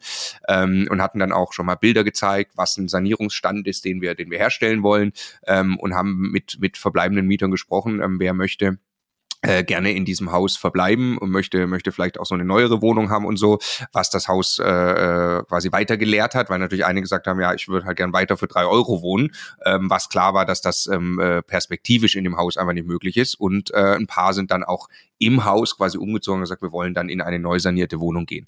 Ähm, und so konnten wir das Projekt quasi als ein großes Projekt fahren, was aber schon hart ist, auch wieder in Sachen Leerstand. Du hast natürlich dann die Zeit, während du das machst, keine Mieteinnahmen. So, das musst du also mit aufs Entwicklungsbudget quasi draufrechnen. Ähm, und äh, genau, und jetzt, es ist, also der, der, was, was mich also wirklich wurmt und was ich auch krass finde, wie lang das dauert. Also wie viel Verzögerung das einfach immer wieder braucht. Das ist dann fairerweise, wenn du den Leerstand dann ähm, äh, dir anschaust äh, de, und, und aufs Entwicklungsbudget, dann ist es dann ist es verkraftbar. Es ist nicht der krasseste Punkt, ne, dass es diesen Leerstand gibt. Aber Wahnsinn, Heizungsbauersuche. Also überhaupt mal zu entscheiden, was kommt da von der Heizung rein, dann sich für so eine Hybridlösung mit Wärmepumpe zu entscheiden, Heizungsbauer anbieten zu lassen, einen Heizungsbauer zu finden, der jetzt Zeit hat. Wir haben eine Liste mit Leads gehabt. Wir haben 30, 40 Heizungsbauer kontaktiert. Wir sind dran geblieben, haben probiert da. Also es war es wirklich, ne, um euch wirklich zu zeigen, ähm, so ein so ein Objekt in dieser in dieser Größenordnung, wenn man sowas macht, äh, da muss man auch hinterher sein. Das war auch das, glaube ich, ist faires Assessment, weder für Tobi noch dich und mich ansatzweise irgendwie ein Fulltime-Job, ne, das nicht. Ähm, aber du musst permanent immer wieder dranbleiben. Ne? Ähm, es war dann. Äh, ja, wenn es aber nicht an deinem eigenen Wohnort ist, das Haus, also du musst da jede Woche vor Ort sein, eigentlich, um so ein Projekt dann hinterher auch vernünftig Also der Tobi in dem Fall, ne? Und genau. Ja. Aber einmal die Woche vor Ort sein, ist dann aber, der, das war er auch nicht, ne? Jede Woche so ähm, und, und, und ging trotzdem, aber es wäre besser wahrscheinlich, jede Woche vor Ort zu sein. Ähm, aber das ist dann auch okay. Das geht dann auch. Ja, und dann eben klar, also du, du triffst natürlich eine ganze Menge Entscheidungen für alles Mögliche, sanierst das ganze Haus. Wir haben ähm, ja dann auch Stränge, also es ist ein eigenes Riesenthema, dass du dann ja ähm, für, wenn Nachtspeicherofen vorher drin war, musst du ja ähm, für, eine, für eine Heizungsanlage wirklich äh, Stränge ziehen. Du musst also ähm, ähm, auch, auch Schächte herstellen, die müssen dann auch entsprechend ummantelt sein mit Brandschutz, jeweils wenn die durch eine Decke gehen und so. Ähm, also da gibt's äh, eine Menge Komplexität. Ganz wichtig ist ähm, äh, unser Architekt Max Körner gewesen, der äh, jetzt gerade auch Coach bei Mocation tatsächlich geworden ist, genau auch aus dieser gemeinsamen Erfahrung aus. Es war gigantisch, wie er uns ähm, sowohl beim Heizungsthema als auch beim, beim Grundrissthema quasi begleitet hat. Ähm, und wer so ein Projekt in der Dimension umsetzen äh, möchte, äh, der äh, ja kommt logischerweise um so eine Rolle auch nicht drum herum. Ne? Also vor allem, wenn man es nicht schon 20 Mal gemacht hat. So. Ähm, genau hat natürlich den riesen Vorteil, dass wir jetzt eine, eine Miete äh, gerade kriegen in der Neuvermietung, die ein gutes Stück, also wir sind jetzt im Schnitt über acht Euro in der Neuvermietung, ne, wo wir damals mal gehofft haben, dass wir 6,50 Euro irgendwie nach vielen Jahren der Entwicklung dann irgendwann erreichen, ja. haben wir jetzt dann ein Haus, das ist einfach komplett fertig für diese Miete vermietet. Das ist natürlich eine krasse Beschleunigung, eine krasse Beschleunigung, das, das dann sofort erreicht zu haben. Aber auch, auch das, um einfach eine Erfahrung nochmal zu teilen, wenn man 24 Wohnungen quasi parallel saniert. Das hat natürlich einen Vorteil, dass du auch das ganze Haus zur Baustelle machen kannst, mal vorübergehend so. Und das ist dann okay. Und du musst dich nicht darum kümmern, dass da jetzt noch lauter, lauter Familien mit kleinen Kindern quasi irgendwie mit Lärmbelästigung und sowas äh, geschont werden müssen. Aber wenn du dann eine Entscheidung triffst, du nimmst sie gleich mal 24 und möglicherweise bis du merkst, dass das jetzt nicht ideal war, genau diese Entscheidung in diesem Haus so umzusetzen, hast du sie möglicherweise schon zwölfmal ausgeführt. So, ne? Also wir haben ein paar Mal auch, wie sagt man so schön, die in der in der königlichen Disziplin des Zurückruderns die ein oder andere Session vollziehen dürfen. So, ne? Und äh, also ultra spannendes, ultra spannendes Projekt, aber ganz bestimmt nichts, was man als Einsteiger ohne den entsprechenden finanziellen Background und ohne ein starkes Netzwerk, auf das man zurückgreifen kann, machen sollte. Ne? Das wäre, äh, das wäre nicht clever gewesen. Genau, aber äh, ja, wo, wo, wo kommen wir da raus? Also ich, ich meine ja gerade, es ist, also es ist noch nicht voll vermietet. Ähm, es ist auch, glaube ich, noch die letzte Wohnung gerade in Sanierung. Die Balkone rücken auch noch an. Wir haben Wohnungen vermietet mit quasi schon, da kommen Balkone, aber die müssen wir noch liefern. Ja. Fertig ähm, genehmigt und beauftragt. Fertig genehmigt und beauftragt, genau. Die, die äh, werden jetzt quasi gerade angebaut. Ähm, und wir haben im Moment 110.000 Euro Mieteinnahmen. Ja, äh, auf eine Bankrate von 87.000 Euro. Ja. ja. aber jetzt hast du ja, also da sagst du jetzt quasi, es gibt Wohnungen, die sind jetzt gerade in der Vermietung und die zählst du jetzt gerade mit 0 Euro. Nee, nee, genau, das ist einfach nur der Ist-Zustand. Ja. Und wenn jetzt alle Wohnungen vermietet sind, zu den so, Mieten, die wir gerade sehen. Ich mal 0 Euro Mieteinnahmen gehabt mit. Ja, ja, ja, ja, genau, genau. Aber einfach um die, die, die Relation und die Dimension auch greifbar zu machen. Also da will die Bank dann jedes Jahr 87.000 Euro haben. Jetzt im Moment können wir das aus den Mieteinnahmen quasi covern, würden wir den Zustand jetzt einfrieren, aber wir sind ja mitten in dem Ramp-up quasi das äh, zur Vollvermietung zu bringen. bei Vollvermietung hat das dann ähm, 150 bis 160.000 Euro Mieteinnahmen. Also e-, eher 160, ja. Eher 160, ja. Und jetzt kommt eine Sache ein bisschen kurz. Also da ist ja jetzt schon die, die, die ganze, der ganze Zins für die Kapitalbeschaffung, die wir gemacht haben, also die, äh, die Finanzierung der ganzen Entwicklungsmaßnahmen mit drin und die Tilgung dieses Darlehens, das quasi des zweiten Darlehens, was wir gemacht haben. Ähm, und das hat jetzt, weil das natürlich der, der finale Abschluss dieses Darlehens äh, schon in die Zinserhöhungsphase oder die Zeiten der höheren Zinsen fiel, hat das einen relativ hohen Zinssatz. Ähm, aber wir haben vorher eine, ähm, äh, eine Swaption abgeschlossen. Also wir haben eine, äh, eine Option auf einen Swap abgeschlossen, was faktisch bedeutet, wir haben uns damals das, das damalige Zinsniveau gesichert über ein äh, Zinsderivat, ähm, äh, das im Ergebnis einfach bedeutet hat, wir haben ähm, damals Größenordnung 60.000 Euro für eine Swaption bezahlt, um uns den Zins zu sichern und haben dann, als das Darlehen wirklich äh, geschlossen wurde, äh, eine Zahlung, eine Einmalzahlung bekommen, die jetzt der, der kumulierten abgezinsten Zinsdifferenz von unserem real abgeschlossenen Darlehen und dem hypothetischen Darlehen bei diesem damals gesicherten Zins entspricht ähm, und haben damit Größenordnung 100 ähm, was war das, 130, 100, fast 200.000 Euro, ich glaube 180.000 Euro äh, an Plus aus einem Zinsgeschäft quasi gemacht. Ne? Das heißt, die haben wir wirklich aufs Konto bekommen, die liegen da und dürfen jetzt über die Zeit quasi durch die etwas höheren Zinsen mit verzerrt werden oder wir können damit andere tolle Projekte oder sowas machen. Ähm, und wenn man das berücksichtigt, dann wäre eigentlich der, der richtige Blick, dass die Rate an die Bank äh, ein ganzes Stück niedriger als diese 87.000 also, wäre. Ne? Genau, wir haben, und das hört sich komplizierter an, als es ist, wir haben auch keine Zinswette gemacht, ganz im Gegenteil, wir haben eine Zinsabsicherung gemacht, was übrigens einfach Glück war. Wir wussten auch nicht, dass die Zinsen steigen, ja, sonst hätten wir es euch gesagt. ähm, aber äh, es war, aber eine gute, es war eine, eine tolle, eine, wirklich, also einmal eine Lanze für brechen, es war eine, eine ganz, ganz tolle Beratungsleistung ja. von der HVB im genau ja. richtigen ja. Moment, sich bei uns zu melden und zu sagen, wir glauben, da gibt es gerade ein Fenster mit genau so einem Instrument, das von euch ja bereits geplante Projekt abzusichern.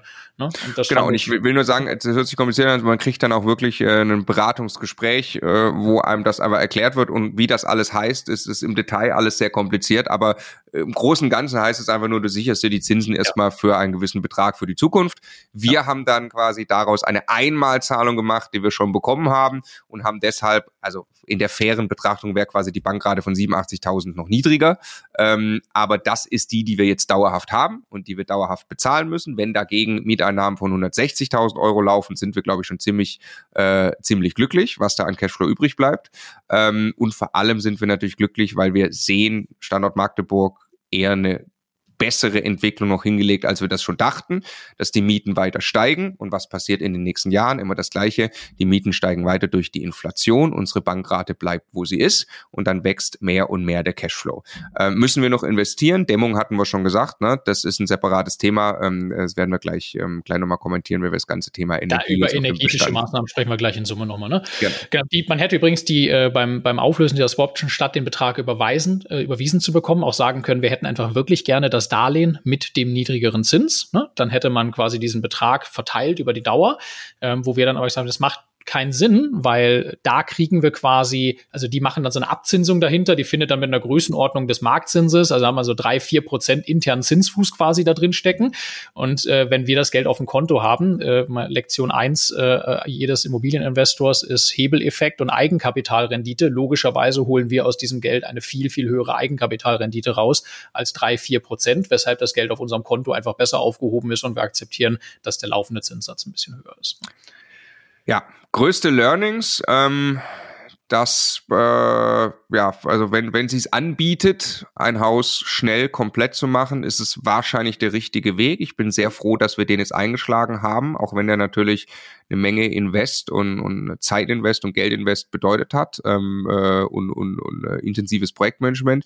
Ich bin äh, überrascht, wie sich das zieht wie Kaugummi einfach, ne? Und du kriegst nicht schneller einen Griff dran, aber gut, am Ende, wenn du es dir vorstellst, 24 Wohnungen, wie schnell kann ein Handwerkertrupp eine Wohnung zu sanieren, alleine das auf die Zeitachse legen, plus die ganzen davor äh, Förderanträge, Angebote holen und so weiter. Am Ende ist es eigentlich auch keine Überraschung. Ähm, ganz wichtig aber ist das Learning, du musst das natürlich durchhalten können, diese Zeit, ne? wo du dann auch wenig oder keine Mieteinnahmen hast. Ähm, ganz krasses Learning für mich auch, sehen wir jetzt in der Vermietung, vier Zimmerwohnungen sofort weg, ähm, drei Zimmerwohnungen schwieriger geht auch, äh, dauert, ja, ähm, ist aber einfach eine schleppendere Vermietung, vor allem wenn ging, du viele gleichzeitig anbietest. Überall vier Zimmerwohnungen herzustellen. Ja. Wie bitte? Es ging leider nicht überall Vierzimmer. Ja, genau, kannst du, also hätten wir sonst gemacht. Wir wussten, dass die Vierzimmerwohnungen gefragter sind, einmal aus Daten von Price Hubble, wo wir das gesehen hatten, dass die pro Quadratmeter Miete für Vierzimmerwohnungen höher war und gleichzeitig hat die Hausverwaltung das auch bestätigt, die den Markt natürlich sehr gut kennt. Ähm, deshalb wirklich darauf zu achten, dieses zielgruppenorientierte Vermieten, genau zu überlegen, wer lebt da, was ist gefragt an diesem Standort und so, das versuchen herzustellen, das macht wirklich Sinn und da eben natürlich im Ankauf, wenn man dann eben auch nicht Grundrisse verändern kann oder möchte, äh, drauf zu achten, beachten. Ähm, das ist also ist wirklich ein großer Unterschied, wie die Vierzimmerwohnungsvermietung läuft, äh, die alle weg sind und drei Zimmer ist quasi ja, da kommen irgendwie pro Woche drei, vier Anfragen rein und ähm, dann ist immer wieder eine fertig und dann kommst du da auch irgendwann zur Vollvermietung. Ähm, aber das ist natürlich ähm, schöner äh, und kannst auch mehr Miete erzielen, äh, wenn die Nachfrage noch höher ist. Genau, das zur TMS, die dann in Summe, also jetzt quasi, das sind da nur zwei Häuser, ja, diese 24 in Magdeburg, die 12 in Fürstenwalde, ähm, ja, wieso steht hier 5, ist egal. Ähm, wir haben auch da jetzt eine aktuelle Miete von ungefähr 200.000 Euro im Jahr. Sobald dann eben Magdeburg voll vermietet ist, sagen wir jetzt mal irgendwie 250 oder so, ganz grob. Und äh, die Bankrate in Summe jetzt auf die TMS, ja, mit eben Magdeburg und Fürstenwalde zusammen ist 110.000 Euro. Und jetzt sieht man schon mal einen ersten großen Unterschied. Ja, wir waren gerade bei den Immobilien in Bayern ähm, 200.000 Euro Mieternahme, über 200.000 Euro Bankrate. Hier haben wir 110.000 Euro Bankrate. Also halb so viel Bankrate, ja, was einfach am Standort liegt und in günstigeren Kaufpreisen, die es in Magdeburg und Fürstenwalde gibt, im Vergleich zu an der A94 von München gelegen. Und der Unterschied ist natürlich dramatisch und bringt uns dann hier ähm, ja auch auf einen äh, äh, erheblich freien Cashflow, wenn das dann äh, perspektivisch bald 250.000 äh, Mieteinnahmen sind zu 110.000 Euro Bankrate, dann äh, ja haben wir was würdest du sagen für einen Cashflow irgendwie? 80.000 oder so? Ja. ja. 70, 70 vielleicht. 70, ne? ja. Ja. Also wieder nach Abzug aller Rücklagen, die wir bilden. Äh, also was man wirklich rausziehen könnte. Ja, und, und Verwaltung und allem drum und dran. Also was man wirklich ganz final sich rausziehen könnte. Ja. Genau. Womit wir damit auf jeden Fall schon mal die, die SMS quasi ein bisschen kompensiert haben, wobei die sich ja selber durch den Verkauf auch kompensiert hat, ne? Aber ähm, genau. Aber das so. hätte man jetzt im Hier und Jetzt auch einfacher haben können. In Summe 0 Euro Cashflow. Richtig, das hätte man ein bisschen einfacher haben können. Aber äh, nochmal, du hast es auch zu Beginn gesagt, ihr müsst euch ja vorstellen, wenn wir, wenn wir jetzt von hier reden, von 300, was, 10.000, 320.000 Euro Bankrate jedes Jahr, Davon ist der größere Teil Tilgung. Das bedeutet, davon zahlen sich Schulden. Das ist der Vermögensaufbau, der automatisiert passiert gehebelt auf unser eingesetztes Geld. Deshalb ist das natürlich trotzdem geil. Also klar, ähm, ein bisschen also Cashflow und Null kannst du einfacher haben, aber dass sich jetzt insofern korrigieren, als dass natürlich bei den variablen Darlehen, mit jetzt ungefähr vier Prozent sind, nicht mehr der größere Teil in die Tilgung fließt. Stimmt, das ist leider, stimmt, leider stimmt. auch passiert. Aber mit Sicherheit in Summe dieser Darlehen äh, Größenordnung die Hälfte davon, weil wir zwischendurch ja auch mal Sachen mit 1, irgendwas Prozent finanziert haben, mit, äh, mit also, äh, 2, Tilgung. Also ja, 150.000 Euro Sparrate, wenn du so willst, die automatisiert passiert. Äh, Gut sechsstelliger Betrag, äh, Be Betrag alleine nur an Sparrate und, und Vermögensaufbau über die Tilgung, genau. Ja. Genau, mit der sich 60, 70 Wohnungen über die Zeit einfach von selber abzahlen. Das ist natürlich auch äh, geil. Ne? Und das ist nochmal der Unterschied. Das ist Altersvorsorge für uns. Das darüber hinaus freier Cashflow ist dieses Projekt bedingungslos Grundeinkommen, das man auch eben ganz ordentlich anschieben muss, wenn man das haben möchte. Okay, weiter geht's, ähm, würde ich dann mal sagen, mit der BMMS, weil das sicherlich auch äh, sehr äh, relevant für uns ist, weil das die Hälfte des Portfolios fast ausmacht. Ähm, wichtig jetzt BMMS, das ist unsere Vornamen, ne? Bodo, Martin, Marco, Stefan. Ähm, und da gibt's auch mehrere GmbHs und so, aber es ist eine Partnerschaft erstmal, in der wir ähm, im Speckgürtel von Berlin die Strategie haben und, und im Ankauf haben, äh, Mehrfamilienhäuser zu kaufen, die schlecht vermietet sind. Ich sag mal auch in dem Bereich vielleicht sogar mal drei Euro oder vier oder fünf Euro auf den Quadratmeter, wo wir wissen, dass in Städten, die man ähm, gut erreichen kann von Berlin, ähm, die 20.000 plus Einwohner haben, sowas wie Nauen, Eberswalde, Fürstenwalde, ähm, Bernau ist ein bisschen näher dran, ist noch ein bisschen besserer Standort quasi, äh, wo wir wissen, dass mittlerweile fast äh, zweistellige Mieten, also 10 Euro auf den Quadratmeter möglich sind ähm, oder, oder 8 Euro oder so.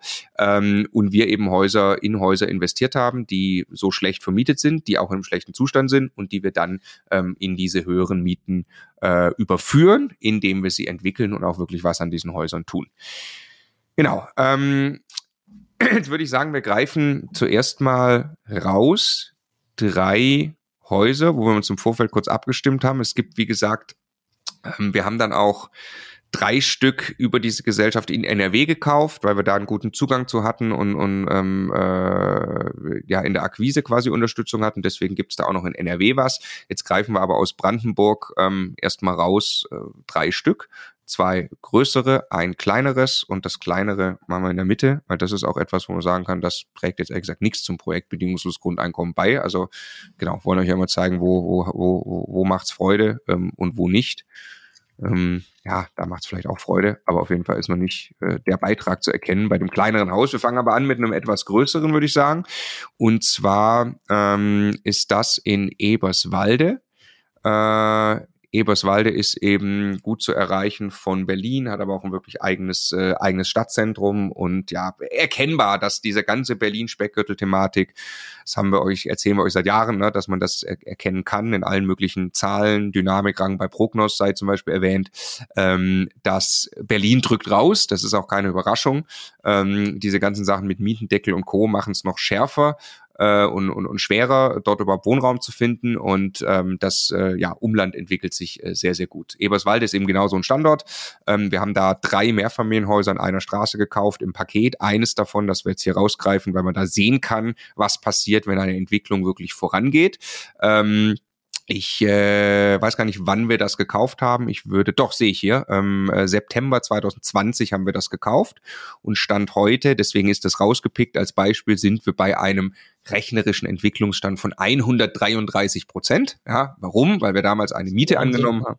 Wahnsinn, ne? Also, wie man überperformen kann. Nee, also ihr seht das, das zieht sich durchs ganze Portfolio durch. Was ist passiert, seit wir 2019, 2020 angefangen haben, massiv dieses Portfolio zu skalieren? Wir haben deutlich mehr als erwartet in Sanierungen investieren müssen, weil Handwerker knapp waren, Preise teurer waren, ähm, und du immer noch mehr entdeckst, wenn du dann wirklich die Objekte hast. Und gleichzeitig haben wir aber auch eine bessere Mietentwicklung gehabt, als wir das damals dachten. Ähm, und diese Dinge, ja, ich würde nicht mal sagen, sie halten sich die Waage. Eigentlich ist die Mietentwicklung schon das, was, äh, also es ist eher noch positiver, ähm, äh, als ich das gedacht hätte. So, ne? Und deswegen kann man eben 133 Prozent Performance in der Mietentwicklung erreichen.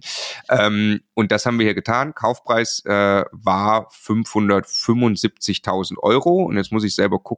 Investiert haben wir, glaube ich, gute 200.000 Euro ähm, bisher und hatten Mieteinnahmen von 2.500 Euro bei dem Haus und haben jetzt Mieteinnahmen von 5.000 Euro bei dem Haus. So, ähm, Genau, wie, äh, hier sieht man auch noch, was wir gemacht haben. Also was wir, nochmal die Lanze brechen für Bodo und Martin. Äh, ich war selber einmal bei den Häusern, die beiden sehr viel öfter. Ähm, da äh, waren auch, hat man schon mal erzählt, da waren auch äh, mal, mal, mal Ratten im Hinterhof, ähm, Graffiti verschmutztes Treppenhaus, ähm, äh, furchtbare Wohnungszustände natürlich teilweise, ähm, auch mal problematische Mieter, äh, ähm, äh, so. Also das war nicht nicht nicht einfach, diese Häuser in den Griff zu bekommen und dann hinzugehen. Wir haben eine Keller, äh, ähm, äh, wir haben eine Kellertrocknung auch gemacht ne, mit so einem Drymat heißt das, glaube ich, ähm, äh, wo wir also die feuchten Keller, was im Altbau ein Thema ist, in den Griff bekommen haben. Ähm, genau und haben dann die Gemeinflächen. Das das war überraschend teuer, ne? Das Treppenhaus. Weißt du es noch? Da waren wir, da waren wir alle irgendwie echt überrascht. Ich weiß es nicht mehr, 20, 23.000 Euro oder so. Also wir wussten ja, wir brauchen Entwicklungsbudget, äh, aber so viel fürs Treppenhaus war, war sehr überraschend. Ja, das, das war eine spannende Diskussion. Und, und dann, ich glaube, Bodo irgendwann sagte, ja, ich, ich war an demselben Punkt, aber ich habe es jetzt fünfmal rauf und runter das diskutiert. Ist so teuer. Es bleibt dabei. Ja, genau. Und es macht halt, es, es macht halt einfach einen Unterschied, ne? Naja. ob du dann Kannst ja immer fragen, merkst du, machst du das Treppenhaus erst, um bei der Neuvermietung einen tollen ersten Eindruck für die Leute zu haben, wohl wissend, dass wenn du dann acht oder neun Umzüge durch dieses Treppenhaus hast laufen sehen im Laufe der ersten zwei Jahre, äh, dass du das dann gleich gerade wieder machen kannst oder äh, lässt das Treppenhaus alt und machst es dann hinten raus wir haben uns entschieden, es gleich zu machen und war wahrscheinlich in Summe die richtige Entscheidung für dieses Haus. Ne? So, also, also, auch nicht nur streichen, sondern auch dann mit äh, die Fußkanten unten und so, also schon ein bisschen mehr, aber ja. Also wenn ihr das seht, ich habe so quasi äh, aus unseren internen Dokumentationen darüber ne, eine Liste. Ähm, wir haben dann immer so so, so Kästchen, welchen Mieten. Wir haben hier ein Mietniveau von von äh, fast 10 Euro äh, erreicht in der Neuvermietung, was natürlich super ist ähm, äh, weil wir am Anfang, ich weiß gar nicht, für Eberswalde 7,50 Euro oder so angenommen haben beim Kauf. Ne? Daher kommt diese Überperformance zustande. Und wenn, wenn man auf die Liste guckt, was alles gemacht wurde, also Kellertrocknung, Briefkästen, äh, Hinterhof, äh, Entwässerung, äh, eben den Keller, die Gartenflächen, Sockelbereich, neue Wohnungseingangstüren, dann eben Sanierung äh, von sieben Wohnungen. Ähm, so, das ist natürlich äh, logischerweise auch, äh, auch Steuerungsaufwand ähm, und das bedingt auch viele, viele Mietergespräche. So geht das los, so ein Projekt, ne? ähm, äh, dass man eben ähm, auch da aber den Mietern sagt, wir wollen das gerne hier in den Griff kriegen, dieses Haus. Ja, also sinngemäß, wir wollen die Ratten loswerden. Das, das ist, glaube ich, offensichtlich. Wir würden uns gerne darum kümmern, dass es hier einen schönen Garten gibt und keine feuchten Keller und ein Treppenhaus. Und wir würden übrigens auch gerne Wohnungen sanieren. Und so sieht es aus, wenn wir sanieren. Ähm, und dann kann er Mieterentscheidung treffen. Er möchte einfach bleiben, so wie es jetzt gerade ist. Äh, ähm, und wir würden natürlich Mieten erhöhen im Rahmen der gesetzlichen Möglichkeiten, äh, wenn wir das Haus investieren. Aber ähm, passiert nicht mehr. Er kann entscheiden, er würde ähm, äh, irgendwo anders hinziehen, weil er versucht, weiter in Eberswalde in, in, in sehr viel günstigeren Häusern zu wohnen. Ähm, oder er würde sagen, oh, ich äh, habe jetzt zum Beispiel gesehen, nebenan habt ihr ja schon saniert, kann ich vielleicht darüber ziehen. Das war ein Fall, der sehr oft vorgekommen ist. Und bei diesem Haus, ja, ähnlich wie das in Magdeburg äh, der Fall war, da lag es, glaube ich, eher dran, dass auch viele so, so Sondervermietung, Kurzzeitvermietung vorher drin waren. Aber bei dem Haus war es eben der Fall, dass äh, es dann war, möglich war, viele Wohnungen zu sanieren und viele Mieter entschieden haben, sie wollen in dem ähm, äh, besseren Zustand wohnen oder sie wollen irgendwo anders wohnen. So. Und äh, genau, deshalb konnte man quasi hier die Entwicklung dann auch von ja 2020, äh, ja, also sagen wir mal, wo wir das Haus dann wirklich bearbeitet, in, in, in zwei Jahren war die Entwicklung von dem Haus eigentlich ist, ist weitestgehend dann abgeschlossen. Ne? Also abgeschlossen ist auch nicht richtig, weil jetzt kommt natürlich noch ähm, äh, das Thema energetisch sanieren, aber äh, für den Entwicklungsjob, den wir uns vorgenommen haben, ist dieses Haus in einem Art Zielzustand. Genau. Und dann haben wir ähm, ja, mit äh, Cashflow von ungefähr 2000 Euro, den man, glaube ich, guten, guten Gewissens aus diesem Haus rausziehen kann, ne? von den äh, irgendwie 5000 Euro monatliche Mieteinnahmen. Also ja. das war nicht wichtig, das waren jetzt gerade Monatswerte, die ich genannt habe. Genau, und wenn man sich das jetzt überlegt, 2000 Euro im Monat ähm, Cashflow, der, glaube ich, gute Chancen hat, über, über allgemein das äh, zu erwartende steigende Mietniveau bei festgeschriebener Bankrate über 20 Jahre äh, eher dann überproportional zu steigern, äh, sich noch zu steigern das ist in sich eine funktionierende Altersvorsorge. Ne? Also äh, dieses Haus, ein solches Objekt, wenn man sich das Wissen aneignet äh, und dann da durchgeht, ein solches Haus zu kaufen und das zu tun, was wir da getan haben, äh, da gibt's ganz wenige Dinge, die man sonst machen kann, um auf solche monatlichen, für immer laufenden, inflationsgeschützten Zusatzeinnahmen zu kommen. Ne? Und das finde ich, das wird Während ja sich das von selbst abzahlt. Bitte? Während sich das von selbst, also ist ja hier und jetzt schon frei. Und bis man dann irgendwann wirklich quasi im, ähm, äh, im, im Ruhestand angekommen ist, ist der Cashflow alleine dadurch ja noch viel höher, dass die Rate an die Bank dann irgendwann ganz fest äh, wegfällt. Äh, insofern finde ich es ein ganz, ganz tolles Beispiel von der Größenordnung her. Ne? Genau. Sieht man auch einen schönen Unterschied nochmal. Eine Wohnung in der B-Stadt zu kaufen zur Altersvorsorge, das sollte bitte jeder tun, die sich einfach von selbst abzahlt. Wir haben auch einige davon, ja, und so haben wir angefangen. Und ähm, jeder, der sagt, ich möchte vielleicht freien Cashflow im Hier und Jetzt anfangen aufzubauen, ich möchte das Projekt Frührente angehen, was vielleicht in 10, 15 Jahren dann für mich ein Thema ist oder wie auch immer, ähm, dann ist natürlich so ein Haus toll ähm, mit dem Wissen, was ich gerade auch aufgezählt habe, was dann alles da für Arbeit reinfließt. Wie viel kann man davon parallel machen? Also ich frage mich immer wieder, Bodo und Martin, ne, ähm, wir entwickeln ja wirklich einen Haufen Häuser parallel. Also wir sind nicht an allen dran, die wir gekauft haben, würde ich sagen, sehr aktiv, aber an acht, neun, zehn Häusern parallel locker. Die haben eigene Projektentwicklungsprojekte noch. Ähm, also da geht schon eine Menge. Ne? Wir zitieren immer wieder Daniel, als wir den kennengelernt haben aus dem Coaching-Team, jedes Jahr ein Mehrfamilienhaus. Das entwickelst du dann eben, je nachdem, was alles zu tun ist, über ein, zwei, drei Jahre. Ähm, und dann hast du dir so einen so Bob in die Bahn gelegt, äh, der, der für immer für dich arbeitet. So, ne? Das ist der Case, den wir hier verfolgen. Genau, das zu Eberswalde. Ganz kurze Unterbrechung und Hinweis in eigener Sache. Wie wäre es, wenn 20 Profi-Coaches, also aktive Immobilieninvestoren oder Anwalt, Gutachter, was man nicht alles braucht, begleiten auf deinem Weg zum erfolgreichen Vermögensaufbau mit Immobilien. Sechs Monate lang geht das Ganze. Wir nennen es die Immocation Masterclass. Staatlich anerkannte Bildungseinrichtung sind wir mittlerweile mit dem Programm und haben schon sehr vielen Leuten dabei geholfen, erfolgreich in Immobilien zu investieren. Wenn du genau das tun möchtest, dann geh jetzt am besten auf immocation.de slash masterclass. Da erfährst du alles über das Programm und dort findest du dann ab dem 13. Mai auch die Möglichkeit zur Bewerbung auf einen der wenigen Plätze für den nächsten Durchgang. Genau, die Plätze sind limitiert, weil wir begleiten eben wirklich jeden einzelnen Teilnehmer in persönlicher Interaktion durch das Programm. Wenn es also interessant ist, am besten gleich am 13.05. bewerben. Jetzt vormerken immocation.de slash masterclass. Und jetzt gehen wir weiter in die geheime Stadt. Ich, ich glaube, Bono und Martin haben uns immer noch verboten, die Stadt nicht zu nennen. Ich habe es, glaube ich, auch gerade nicht genannt. Ist auch wurscht. Also es ist, äh, es ist noch eine, die ihr um Berlin herum auch findet. Ähm, und ich glaube, es ist mittlerweile schon Running Gag, äh, weil die beiden am Anfang gesagt ey, wir sind hier durch ganz Brandenburg gefahren, haben Städte analysiert, mit, mit Leuten gesprochen, das ging über Wochen. Ähm, und dann haut ihr einfach unseren super Geheimtipp äh, hier im Podcast raus. Bitte nicht. Also, wir sind in der geheimen Stadt. Ähm, und wir haben ein, also ich wollte gerade nochmal wieder die Relation herstellen, weil dieses Haus wird jetzt gleich null beitragen. Nochmal aufgetaucht zuvor. Wir haben gesagt, irgendwie diese anderen Gesellschaften hatten da 200.000 Euro Mieteinnahmen und dann haben wir ähm, äh, in der in der SMS haben wir irgendwie keinen Cashflow, in der ähm, also negativen Cashflow. Ähm, in der ähm, TMS haben wir positiven Cashflow von 50, 60, was die SMS fast irgendwie aufgefressen hat. Hier haben wir jetzt gerade von einem Haus gehört, das hat quasi auf einen Jahresbetrag gesehen 24.000 positiven Cashflow, ne? was das da beiträgt. Wir müssen da gleich zu Gesamtsummen kommen und dann kann man sich das ein bisschen vorstellen, was da so, glaube ich, dahinter steckt und kann die Zahlen ein bisschen, äh, hat die Zahlen ein bisschen dekonstruiert für sich. Genau, und jetzt kommt ein Haus, das, äh, ja, ich blicke hier auf Zahlen, da steht quasi beim Kauf minus 299 Euro Cashflow, dann minus 57 Euro Cashflow und dann plus 200 Euro Cashflow. Also das ist ja alles sowieso äh, Scheingenauigkeit. Wohlgemerkt äh, für ein Haus, nicht für eine Wohnung, ja. Ja, ja, ja, ja, richtig, richtig. Also man muss sich trotzdem um, um ein Dach kümmern kümmern und um eine Heizung alleine und so, ja. Ja, ja. Also, äh, ja, es ist ein äh, Vierer Mehrfamilienhaus, 200 Quadratmeter, 280.000 gekauft, hat äh, noch 51 Quadrat, damals 280.000 Euro Kaufpreis, hat noch 51 Euro ähm, Quadratmeter Gewerbefläche drin, ähm, die wir in der Zwischenzeit auch, glaube ich, zweimal schon neu vermietet hatte. Ähm, und ja, was soll man sagen? Wir haben äh, Mietsteigerungen angenommen, wir haben immer wieder, glaube ich, ähm, ähm, auch, auch ein Leerstandsthema und es, äh, ja, die Miete wurde gesteigert monatlich von, von 1400 auf 1600.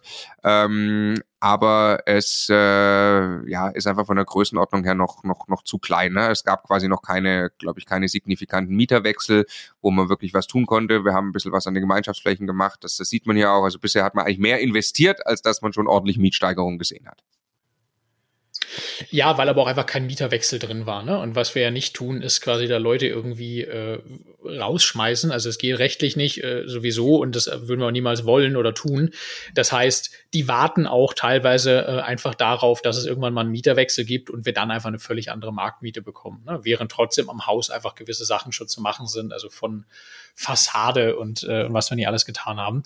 Ähm, ja, also trägt jetzt so noch nicht signifikant bei. Wir werden aber ähm, bei dem Objekt ähm, äh, das Dachgeschoss ausbauen, ne? werden ja. gleichzeitig eine Remise, die es hinter, hinten gibt, also in meinem Wir schaffen zwei neue Wohnungen. Ne? In meinem aktiven Wortschatz heißt das äh, ein Verhau. das ist so quasi so ein Bretterding irgendwie mehr oder weniger im Garten. Also wir werden das Das wird aber schön. Ich war ja da. Das ja, ist nicht ja, schlecht. Ja, da hinten ist auch Garten zu zwei neuen Wohnungen, die wir, die wir in sich so hinbekommen, dass sie, ähm, dass sie wirtschaftlich Sinn machen. Auch da haben wir das Darlehen sehr frühzeitig mit der Bank zu damals noch sehr niedrigen Konditionen schon fertig gefixt gehabt, ähm, auch wenn wir den Bau jetzt noch nicht gemacht haben.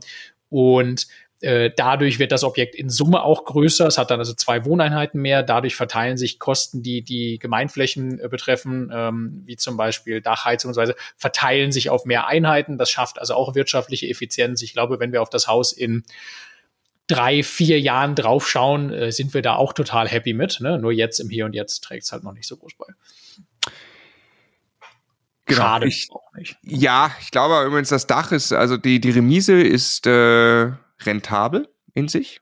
Ähm, das Dach muss es noch beweisen. Da sind äh, die Schätzungen immer höher gegangen, nachdem man mit äh, immer konkreter dem Architekten drauf geguckt hat. Wenn man drin steht in dem Dach, dann denkt man, alles klar, das ist der prädestinierte Case für den Dachausbau. Du siehst du musst schon. ich musste nur noch quasi Laminat genau. reinlegen oder Vinyl reinlegen. Ja. die man einziehen lassen quasi. Wirklich auch ein großer Raum, äh, in den du direkt reinkommst. Du kannst es dir richtig vorstellen, sehr, sehr hoch, äh, so da oben. Ähm, aber ja, du hast dann natürlich äh, Brandschutzthemen, musst, musst, musst, musst äh, da, da neue Fenster und äh, also einen ganzen Haufen machen, so dass die Schätzungen immer höher wurden. Wir haben irgendwann gesagt, fast, also vielleicht ein bisschen eingeschränkt, aber no matter what, wir ziehen dieses Dach durch, weil wir wollen unbedingt mal ein Dach ausbauen und äh, möglicherweise ist es nicht ganz so rentabel, aber wir haben es eben auch schon finanziert, also wir haben es noch zu alten Konditionen mit der Bank vereinbart, ähm, was natürlich auch cool ist, wenn wir dann dieses Darlehen noch nutzen. Ähm, und wir wollen es da, wollen wir es einfach, äh, da wollen wir es machen. Ne? Und dann ist wieder ganz langfristig der Case, äh, das ist ja immer so die Abwägung. Also in diesem in diesem Speckgürtel in der geheimen Stadt da von Berlin ähm, so eine geile Wohnung in so einem Dachgeschoss zu haben, langfristig im Bestand zu haben, wo wir da an weiter steigende Mieten glauben durch die Inflation noch mehr, ist das einfach cool, diesen Wohnraum herzustellen, auch für den Preis, den wir da wahrscheinlich ähm, äh, für dann quasi bezahlen müssen, rechnerisch für den Quadratmeter, den wir da herstellen. Ja. Ähm, das widerspricht immer so, wenn man immer, wenn man es ganz hart anlegt an bedingungsloses Grundeinkommenprojekt, was so schnell wie es geht Cashflow produzieren soll, äh, dann ist das wahrscheinlich nicht die cleverste Sache, aber trotzdem, du willst ja langfristig auch von diesen ganzen Sachen partizipieren und ich finde diesen Quadratmeter Wohnraum dort zu haben in diesem geilen Dach, finde ich einfach cool. Hätte ich gern. Ja, eine. Gut, also das ist auf jeden Fall äh, eins aus der Kategorie trägt nichts bei. Und jetzt kommt eins aus der Kategorie. Trägt noch, trägt noch nichts bei. Trägt noch nichts bei, ja, richtig. Jetzt kommt eins aus der Kategorie trägt viel bei, ist auch ein echter Klopper und äh, trägt hoffentlich weiterhin auch was bei, weil das war der Case schon beim Kauf. Wir haben gesehen, da ist einiges zu machen, aber die Ist-Rendite ist sehr, sehr gut. Ähm, wir reden über unseren Klopper in Joachimsthal. Es sind äh, 40 Einheiten. Ähm, mir ist relativ schwindlig geworden, als ich ums Eck gefahren bin und das Haus das erste Mal erblickt habe, weil das war, ich habe das so, äh, fahr ums Eck und, und denke so, gut, da ist dieses große Haus, wo ist jetzt unseres? Oh, das große Haus ist unseres. Das war wirklich so ein, so ein, so ein Moment, wo, wo mir klar wurde, was, äh, was 40 Einheiten sind. Ähm, mit, ich glaube, auch drei Treppenaufgängen, bin ich ganz sicher, aber ja. Es ja, ist wirklich groß. Ist ja im Prinzip ist das, als ob du mehrere Reihenhäuser einfach äh, zusammenkaufst. Ne? Also ja, das vier, viergeschossig, ne?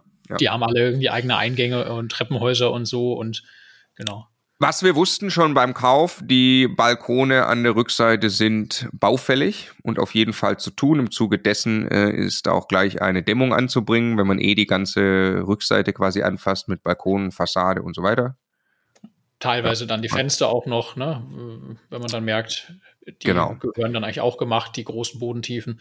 Joachimsthal ist übrigens ein Satellit von Eberswalde. Ne? Ähm, also das ist schon, ich habe mich schon mit der Lage anfreunden müssen. Das war schon ein Thema für mich, ne? Weil das ist dann, also ich verstehe, dass Eberswalde ein Satellit von Berlin ist. Ich verstehe, dass Eberswalde als eigene Stadt auch richtig gut funktioniert, aber der Satellit vom Satellit war für mich dann schon sehr satellitig. ja. und ähm, aber wenn du dann wieder Testanzeigen machst und merkst und so, da ist äh, echt Mietnachfrage und das hat sich mittlerweile auch bewiesen. Wir hatten Mieterwechsel dort ähm, und haben ähm, gut Stück höher äh, auch wieder auf einen Quadratmeter vermietet, was wir dort überhaupt nicht angenommen haben. Wir haben gedacht, wenn das einfach nur Ist-Miete hält, ist das für uns super. Ähm, und jetzt ist auch noch Mietsteigerungspotenzial drin, das ist natürlich gut. Ja, und, und, und also natürlich ist das auf der einen Seite dann auch ein bisschen eine Klumpenwette und ein Klumpenrisiko, wenn man es negativ sehen möchte, aber es hat halt auch riesige Vorteile in der Effizienz hinterher. Ne? Also Du hast quasi 40 gleich große, gleich geschnittene, gleich aufgebaute Wohnungen im selben Mietmarkt, in derselben Lage. Alles, was du lernst, funktioniert eins zu eins mal 40. Ne? Alles, was du einmal vorbereitet hast, exposé-mäßig, alles, was du dir für den Garten oder zur Aufwertung der Anlage überlegst, hilft 40 Wohnungen. Das ist schon ein echter Effizienzvorteil im Management im Vergleich zu, ich jetzt mal Gegenthese, 40 über ganz Deutschland verteilten Wohnungen als Extrembeispiel. Ne? Das ist schon cool, wenn du es ans Fliegen kriegst. Das ist ja. schon cool. Du beschäftigst dich auch einmal mit dem Thema Dach oder mit dem Thema Heizung für 40 Wohnungen so. Ne? Äh, also ich finde es schon sexy, wenn man es wenn man's ans Fliegen kriegt und genau da sieht es ja noch aus. Ne? Also eigentlich fliegt schon, man muss gucken, dass es nicht landet. genau, wollte ich auch gerade sagen, genau. Genau, also wir haben da bisher ein Treppenhaus gestrichen, wir haben drei Wohnungen saniert, wir prüfen ähm, jetzt natürlich auch gerade das Thema Energiesanierung da, wie, wie eigentlich überall. Äh, wir machen jetzt ein bisschen Müllplätze, Stellplätze, wir machen vor allem eben Neubau, Sanierung der Balkone äh, mit Fassade. Wir machen dann ähm, auch Kellerdeckendämmung, oberste Geschossdeckendämmung und gerade noch drei weitere Wohnungen, die jetzt dann in Sanierung äh, kommen. Äh, das ist das, was quasi da los ist und ähm, das produziert Zahlen von, also das hat mal 10.600 Euro Mieteinnahmen im Monat produziert ähm, und äh, macht jetzt 12.800 Euro Mieteinnahmen im Monat. Äh, und genau, hat 1,5 Millionen übrigens gekostet für diese 40 Wohnungen. Ähm, genau. Und wir glauben, also wären diese Wohnungen jetzt alle irgendwie durch, durch neu vermietet schon, dann glauben wir an äh, 15.000 Euro Mieteinnahmen. Und dann ähm, äh, sieht man schon, äh, wenn da eine Bankrate von unter 5000 Euro pro Monat, ich mache jetzt leider die Jahreswerte, aber dagegen läuft, ähm, dann äh, sieht man, dass das natürlich ein super Case ist, wo auch äh, super viel äh, dann natürlich übrig bleibt, je nachdem, was man dann noch für Rücklagen und so bildet. Ähm, und da geht es darum, quasi mit den, mit den weiteren Investitionen äh, das jetzt eigentlich zu halten. Ne? Also dass die Mietsteigerungen die Investitionen äh, in irgendeiner Form auffangen. Also nicht die Mietsteigerung ist auch noch falsch, die, also die Mietsteigerung aufs Objekt gesehen, nicht jetzt Mietsteigerung an dem Markt, das kommt dann on top, glaube ich, aber die Entwicklung eben, ähm, wenn wir ähm, dort Wohnungen sanieren. Und da sanieren wir auch für ich weiß nicht, ich meine 8000 Euro haben wir in eine Wohnung gesteckt irgendwie, was eben wenig ist. Das ist keine Kernsanierung, das ist ein Schönmachen. Der Unterschied ist aber trotzdem dramatisch, wie anders diese Wohnung aussieht. Ähm, und das hat hier tatsächlich auch in der Vermietung eben gut was geholfen. Ja, und jetzt auch, also ich meine, wir haben äh, gesehen, und das ist dann ja irgendwann auch ein Sicherheitsaspekt, also mit Sicherheit stürzen die nicht jetzt ein, aber die würde man jetzt auch nicht noch zehn Jahre nicht anfassen, die Balkone. Ne? Äh, wir haben wussten, wir müssen das eh machen. Wir haben das auch mit der Bank fertig besprochen, ähm, dass wir, dass wir solche Dinge umsetzen. M müssen jetzt wir auch. War der Bank auch wichtig, ne? Und jetzt kommen da aber dann gleich auch schöne, größere Balkone hin, weil wir eh das ganze Ständerwerk neu machen. Dadurch wird der Wohnraum noch wieder aufgewertet. Ne? Also wirklich ein großer, neuer, frisch gemachter Balkon. Das bringt auch noch wieder eine Prämie auf die ganze Wohnung, die du hinterher vermietest. Und dann musst du fragen, kriegst du die jetzt denn, kriegst du die wirklich realisiert, wenn die Wohnung an sich dann nicht zumindest mal im Ersteindruck auch irgendwie hübsch gemacht ist? Und dann kommst du halt relativ schnell dabei raus, dass du das Geld für die Wohnung dann doch gerne ausgeben willst. Wieder, weil mit dem Mietklientel, da, da leben einfach Leute, die da, die da langfristig sehr happy sind in der Lage. Ähm, das ist jetzt ein bisschen weniger wechselhaft wahrscheinlich auch als Berlin Zentrum äh, mit, mit rein und raus und so und, und je nach Lebensphase das musst du auch nicht in drei Jahren oder in fünf Jahren nochmal machen, was du da an den Wohnungen jetzt machst. Und dadurch äh, ist es in Summe dann halt schon ein, ein Case, der sich wirklich, wirklich rechnet. Ne? Also das Ding mit den neuen Balkonen und so weiter äh, und die 40 Wohnungen nach und nach dann mal äh, auf kleinem Niveau für irgendwie 8000 Euro gemacht, das fühlt sich, fühlt sich richtig gut an, muss ich sagen. Genau, wir äh, geplant haben 800.000 Euro, glaube ich, ne, Invest. Also auf 1,5 Millionen kommen dann über die Zeit nochmal irgendwann 800.000 Euro on top. Ja. Ne, mit logischerweise Unterstützung von der Bank. Ja. Und wenn man sich das dann wieder an, ich bin, ich bin gerade nochmal hier ähm, bei uns da im Performance-Tracking-Deck von, von und mit Bodo und Martin, wir haben da so äh, eine Darstellung, die übrigens sehr hilft. Man lacht mich manchmal aus übrigens in dieser Runde, ähm, ganz speziell Stefan, weil ich möchte immer klare Darstellungen haben mit mit Farben. Ne? Stefan möchte Excel-Listen haben, ich möchte Kästchen haben, die eingefärbt sind.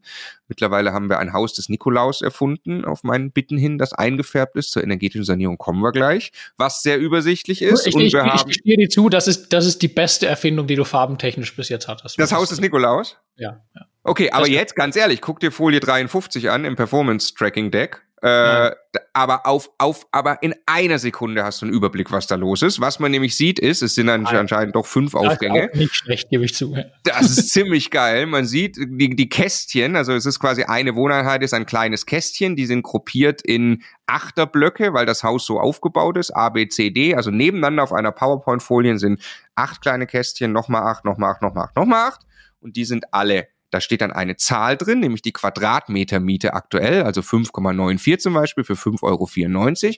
Und die sind alle gelb, weil wir sie kaufen. Und gelb heißt, ähm, die sind quasi noch nicht neu vermietet. Ja? Ähm, da ist jetzt kein Handlungsbedarf oder so gerade, sonst wären sie rot, aber sie sind ähm, äh, äh, gelb. Ähm, und sobald sie neu vermietet sind, werden sie grün und dann steht der Betrag drin, ähm, den wir dann bekommen haben. Und jetzt haben wir hier, ich habe vorhin gesagt drei, es sind anscheinend schon vier, äh, haben wir vier von diesen Kästchen sind bereits grün. Erkennt man sofort mit einem Blick, dass es vier sind ähm, von den 40. Und da drin stehen Zahlen. Und da drin steht jetzt 8,5, 7,6, 8,5, 8,5. Das heißt, wir wissen, wir haben alle anderen gelben Kästchen, schon muss man dazu sagen, bewegen sich im Bereich von im Schnitt vielleicht sechs, eher ein bisschen drunter. Ne? Ähm, und beim Kauf, weiß noch, haben wir gesagt, dieses Haus da rechnen wir jetzt mal keine Mietsteigerung groß ein, ähm, weil wir nicht davon ausgehen können, dass wir an diesem Standort besser vermieten können. Wir wollen nur die Vermietungssituation erstmal halten. Und ähm, das ist eben ähm, äh, jetzt das Coole. Äh, das das, das, das, das macht es natürlich einfacher, da jetzt auch für einen guten energetischen Zustand zu sorgen und ähm, Balkone und so, dieses Geld auszugeben, macht alles mehr Freude, wenn man weiß, dass man hier ähm, äh, bei der Neuvermietung am Ende wahrscheinlich irgendwie locker zwei Euro auf den Quadratmeter gewinnt, wenn eine Wohnung von Gelb auf Grün geht. Ja. Genau, das ist der große Klopper Joachimsthal. Damit würde ich sagen, wir tauchen mal auf, gucken uns die BMMS nochmal in Summe an.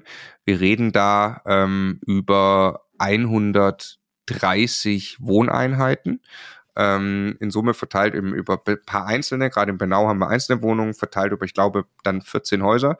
Ähm, und äh, wenn man das mal zusammen, das ist für mich der, die, die, für uns die, die, die große Success Story für, für, für das Projekt bedingungslos Grundeinkommen in diesem Portfolio, dass dieser Case hier wirklich aufgeht, weil die beiden einen super Job in der Entwicklung machen, weil Brandenburg diese Mietentwicklung ähm, mit Sicherheit hat das quasi geholfen und unterstützt noch. Und ähm, was wir, äh, was wir quasi schon, was, wir hatten immer als Ziel so acht Prozent Mietrendite.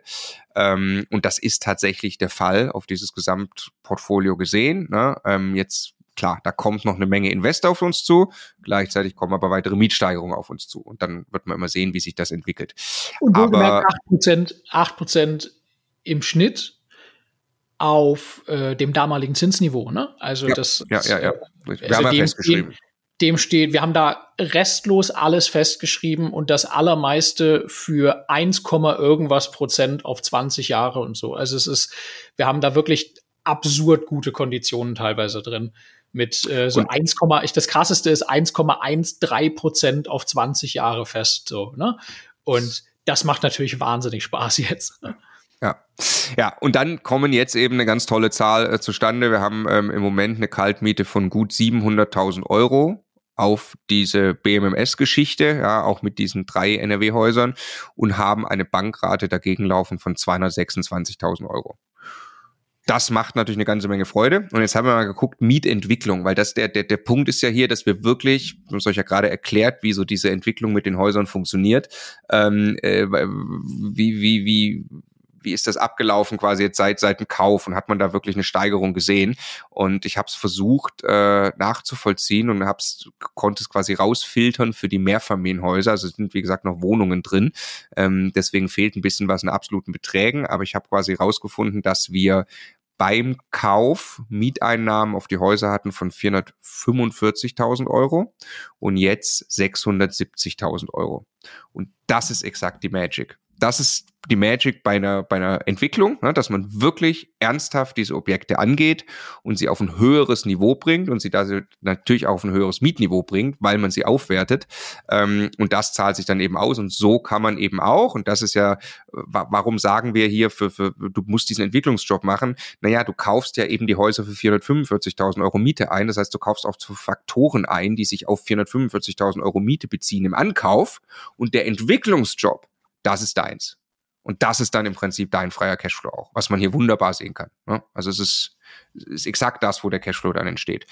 Ähm, Genau, und da haben wir eine tolle, eine tolle Mieterwartung. Also da sind 900.000 Euro bis eine Million auf dieses Portfolio-Teil, ja, wo es gerade eben 700.000 sind, ähm, sind, äh, sind mit Sicherheit möglich. Ja. Nur durch, nur durch, durch aktive Entwicklung, also durch, durch Neuvermietung. Nicht dadurch, dass in den nächsten Jahren die Inflation dafür sorgt, dass wir plötzlich statt 8, 9 oder 10 Euro 12, 13 oder 14 Euro Kaltmiete haben. Das ist ein Effekt, der natürlich zusätzlich kommt, warum wir ja Immobilien auch äh, so toll finden langfristig. Cashflow ungefähr, wenn es, also heutige Sicht, ne, wenn es fertig entwickelt ist, ungefähr eine halbe Million Euro im Jahr, ne? PMS. Ja.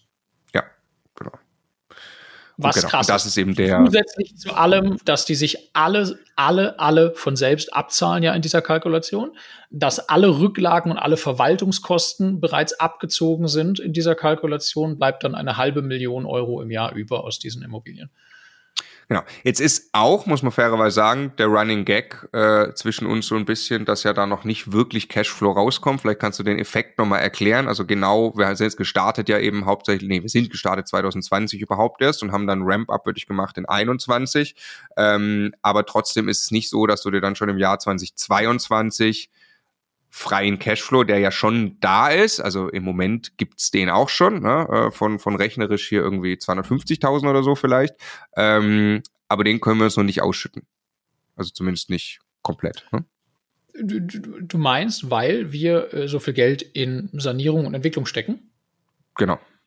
Ja. Weil wir so viel Geld in Sanierung und Entwicklung stecken und weil wir noch nicht, und weil wir dadurch überhaupt noch nicht ausschütten können, weil die GmbHs das noch gar nicht hergeben. Ah, du willst auf der, okay, ja, okay, das ist natürlich auch, wenn, also eine GmbH kann kein Geld ausschütten, das sie nicht wirklich als Gewinn erwirtschaftet hat.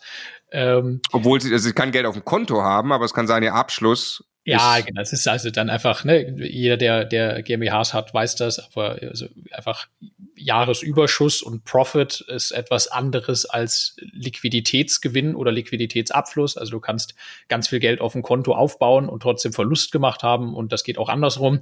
Ähm, das hat äh, viel damit zu tun, äh, wo dann äh, Aufwand und Ausgabe und sowas sich unterscheidet und Ertrag und Einnahme und so. Ähm, aber das ist ja alles, alles okay, aber äh, das perspektivisch schwingt sich das dann auf diese Zahl ein, die dann auch wirklich über ist. Ne? Genau, also wir, geben wir, nur, wir, wir geben unseren GmbHs auch alle Mühe, möglichst schlecht, möglichst geringe Gewinne oder hohe Verluste zu haben, steuerlich gesehen. Ne? Ja. ja. Also mit einer Abschreibung zum Beispiel, die wir ja. Eine hohe ja. Abschreibung ist an sich erstmal toll, aber führt dazu, dass du, dass du dann das Geld auch nicht ausschütten kannst, quasi. Genau. Ne? Also, aber das ist schon was, finde ich, was man, was man, was man, was man auch mitgeben muss, wenn man sich auf so einen, so einen, so einen Weg macht von so einem Projekt und jetzt äh, schreibt man dahin, da sind die Mieteinnahmen und dann hat man dieses Entwicklungsbudget, gibt da Sachen aus, hat äh, Abschreibungen, freut man sich, dass man, dass man, dass man äh, über Restnutzungsdauer, Gutachten und so irgendwie eine hohe Abschreibung hat oder was auch immer. Ne? Ähm, dass es schon ein paar Jahre dauert, in so einem Konstrukt bis du wirklich an die Kohle rankommst. Ja. ja also das muss jedem klar sein. Ja, ne, so. Hockey, wie immer, Hockeystick, ne? Du biegst da ein und das ist Pain, Pain, Pain und dann biegst du irgendwann ein und merkst, okay, jetzt greifen die Entwicklungsmaßnahmen, die Mieten laufen in Bankraten davon, plötzlich hast du dann äh, positive Abschlüsse und dann kannst du ausschütten und dann kannst du den Cashflow in deine Holdings schieben und dann kann jeder entscheiden, ähm, was er damit macht. Ja, und ich wollte noch einmal quasi Hebellektion, äh, äh, zweite Vorlesung, äh, noch einmal an einem Beispiel erklären, ja. Also wie, wie geht's dann weiter? Neben ursprünglich mal verstanden, Hebeln ist geil. Wenn jetzt die Mieten sich weiterentwickeln durch das Marktumfeld, wie du gerade gesagt hast. Und man sagt, Mieten steigen langfristig mit der Inflation. Jetzt lass uns mal sagen, die Mieten steigen über welchen Zeitraum auch immer um 20 Prozent. Ne? Wäre ja der erste Impuls zu sagen, ja, okay, und dann habe ich halt auch 20 Prozent mehr Cashflow, aber es kostet ja auch alles 20 Prozent mehr. Also äh, gut, habe ich am Ende ja eigentlich doch nichts davon. Meine Kaufkraft ist unverändert. Aber was wir mal sagen müssen, die Rate an die Bank bleibt gleich. Ich möchte es mal einmal plastisch machen. Also wir haben jetzt hier gerade gesagt, wir haben so Größenordnung 900.000 Euro Mieteinnahmen und daraus Größenordnung 500.000 Euro Cashflow. Wenn jetzt die Mieten um 20 Prozent steigen, sind das 150.000 Euro mehr Miete die Rate an die Bank bleibt gleich. Ne? Ich habe ein bisschen eine Kostenbasis für Verwaltung und Instandhaltung und solche Sachen, die hochgehen, aber mit Sicherheit, sagen wir mal, 150.000 Euro davon kommen im Cashflow an. Ne? Wenn das jetzt gerade auch irgendwie eine, eine kurzfristige Steigerung ist. So, wenn sich mein Cashflow von 500 auf, 5, auf 650 Euro äh, anhebt, ne? nochmal zur Erinnerung, ich habe gesagt, die ähm, äh, die Mieten steigen um 20 Prozent und mein Cashflow steigt jetzt um 650 zu 500, steigt um 30 Prozent an. Ne? Ich habe also eine stark überproportionale Entwicklung meines Cashflows im Vergleich zu dem, was eigentlich bei den Mieten passiert. Das ist genau das, dass aber jeder, der Immobilien einmal im Bestand hat, die in diesem Cashflow-Bereich sind, profitiert überproportional von allem, was passiert, auch wenn sinngemäß eigentlich ja der Kaufkraftverlust gleich der Inflation ist, die die Mieten steigen lässt. Deshalb äh, wird jede Phase mit höherer Inflation am Ende jedem Immobilieninvestor, der einen eigenen Bestand hat, äh, im Cashflow sehr viel Spaß machen. Ne? Genau. Dann gehen wir weiter zur vierten Partnerschaft, die Budenzauber GmbH also das Modell Basti. Wer Basti nicht kennt, ähm, wir kennen ihn schon lange, seit 2018. Wir haben mit ihm mal ein Video gemacht, eben 40 Wohnungen, sieben Jahre. Das Charmante am Basti ist, er kauft sehr, sehr nachmachbar Immobilien in NRW, nachmachbar, weil sie im Schnitt irgendwie 50.000 Euro kosten. Die gibt's äh, heute, die gab's vor fünf Jahren. Ähm, äh, Wohnungen, ja, ähm, die dann im Hier und Jetzt schon irgendwie eine Mietrendite haben, die dir einen Cashflow bringt. Ähm, und mit Basti haben wir das ja aufgebaut. Mittlerweile, wie gesagt, gehen diese Immobilien rüber in dieses ganze BMMS-Konstrukt, werden also von Bodo und Martin dann aus unserer Sicht da weiter betreut. Ähm, das ist auch, auch, auch nötig. Ich lese jetzt erstmal Zahlen vor, die unfassbar toll äh, sich anhören, sind sie auch, aber äh, es steckt auch da äh, sehr viel Arbeit dann dahinter. Ähm, und ist auch der Grund, warum die Zahlen wahrscheinlich so gut sind. Kaltmiete ähm, auf das ganze Portfolio 223.000 Euro im Jahr bei einer Bankrate von 60.000 Euro. Das ist natürlich sensationell. Ja, da bleibt also ordentlich was übrig. Ähm, äh, Basti sagt immer ganz, äh, ganz simpel, letztens auch im Podcastgespräch, er rechnet das ja nicht so genau mit, mit den Rücklagen und so weiter. Er macht das einfacher und sagt, ein Drittel ist nachher für die Steuer, ähm, ein Drittel ist für, für, die, äh, für die Immobilien an sich, ähm, was ich da brauche, und ein Drittel darf ich auf mein Konto nehmen, ne, von dem, was übrig ist. Also wenn wir jetzt hier äh, 223.000 Euro nehmen würde, Kaltmiete, und davon zieht man 60.000 Euro Bankrate ab, dann hat man irgendwie gute 160.000 Euro übrig. Die würde man dritteln. Ähm, dann hat, kann man sich irgendwie 50.000 Euro aufs eigene Konto überweisen, jedes Jahr davon. Ähm, das ist natürlich toll und das ist schon freier Cashflow. Ähm, der ist ein bisschen erkauft, muss man sagen, mit äh, ja eigentlich auch Sondervermietung, Mieter vom Amt, teilweise Problemmieter. Ne? Also es sind schon äh, der der der Verwaltungsaufwand ist erkennbar höher als in den anderen Gesellschaften und Partnerschaften.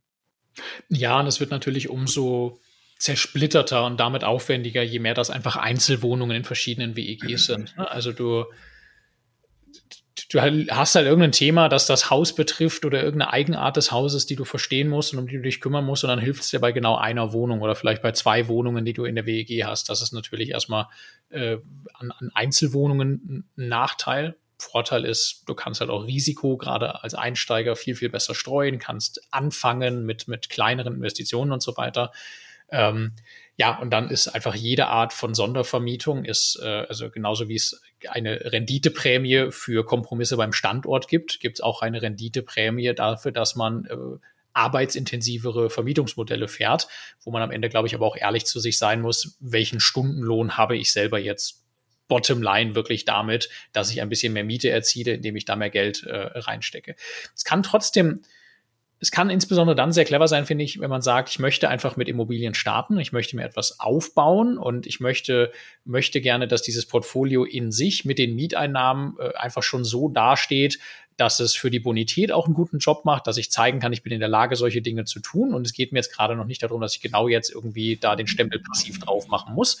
Ähm, nur ja, Sondervermietung ist dann in aller Regel eben weiter weg von passiv als eine ganz normale, schöne, langfristige Vermietung. Ne? Und du hast dann auch hast möglicherweise mit Sprachbarrieren äh, zu kämpfen auf alle Arten und Weisen. Also das kann ja von irgendwie, da ist ein Austauschstudent aus dem Ausland bis hin äh, zu, da lebt irgendwie ein geflüchteter Mensch oder einfach jemand äh, Migrationshintergrund in Deutschland, der einfach die Sprache nicht spricht. Also das schafft Komplexität und da muss halt auch Bock drauf haben am Ende ne? und in der Lage sein, das äh, unterzubringen. So.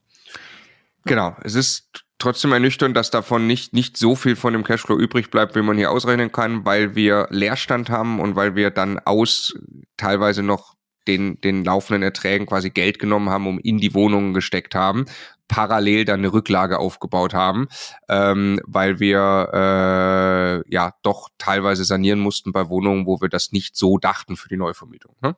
Ja. Ähm, deshalb ist es am Ende, was rauskommt, ein bisschen schlechter. Äh, ja, und glaube ich einfach nochmal die, die, also jeder, der sehr günstig einkauft, also auf pro Quadratmeter in Lagen, wo der Quadratmeter sehr wenig kostet, muss doppelt und dreifach vorsichtig sein, äh, wenn er dann seine Sanierungsschätzungen macht, weil einfach 500 Euro pro Quadratmeter für irgendeine äh, Sanierungsmaßnahme zu investieren, tut viel mehr weh, wenn man für 700 Euro eingekauft hat, als in München, wo man vielleicht für 5000 Euro auf den Quadratmeter einkauft und das Mietniveau entsprechend hoch ist. Ne?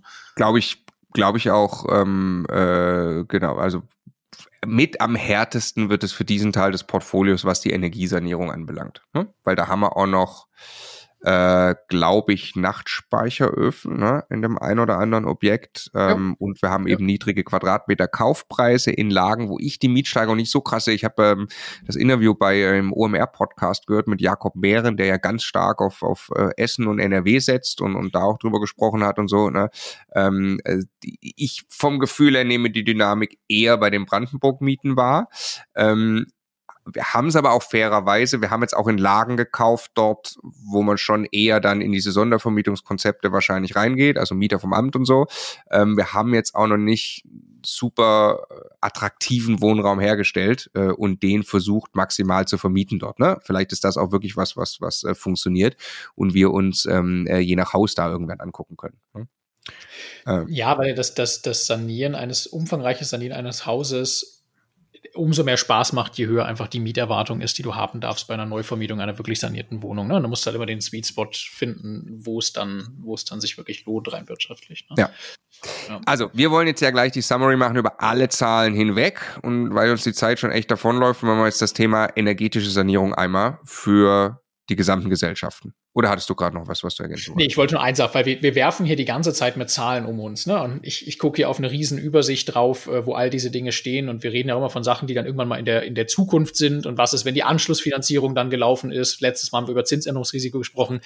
Äh, nur noch einmal für jeden, der der da selber vielleicht auch noch am Anfang steht. Ähm, wir haben ein Kalkulationstool, immocation.de slash äh, Kalkulation, da findet man das, ähm, was eben genau dabei unterstützt, eine Immobilie, im Zweifelsfall auch wirklich Mehrfamilienhaus mit fünf, sechs, sieben, acht Einheiten, egal wie groß, durchzukalkulieren und eben nicht nur zu sagen, wie sieht die, die Miete und der Cashflow heute aus, sondern auch zu schauen, ähm, wenn ich jetzt mal unterstelle, ich habe zwei Prozent Mietsteigerung, gleichzeitig aber auch zwei Prozent Inflation, die auf die Kosten wirken. Außerdem glaube ich, bei der Anschlussfinanzierung habe ich dann irgendwann mal fünf Prozent Zinsniveau und so weiter und so fort. Das wirklich alles eingeben zu können und dann auf Knopfdruck wirklich zu sehen als Zahlenreihe. Also wie entwickelt sich mein Cashflow in den nächsten 10, 20, 30 Jahren, was bedeutet das für meine Altersvorsorge? Ähm, rutsche ich irgendwann mal durch eine Nachfinanzierung sogar in den negativen Bereich oder so? Es schafft unglaublich viel Transparenz und ich, für mich war das am Anfang der Punkt, wo ich einfach den Zusammenhang der ganzen Hebel kapiert habe. Ne? Also welche, jetzt fummel ich hier an der und der Zahl rum, das hat am Ende überhaupt keinen wirklichen Einfluss darauf, was das für mich für eine toller Deal für die Altersvorsorge ist. Und andere Sachen haben einen riesen Einfluss.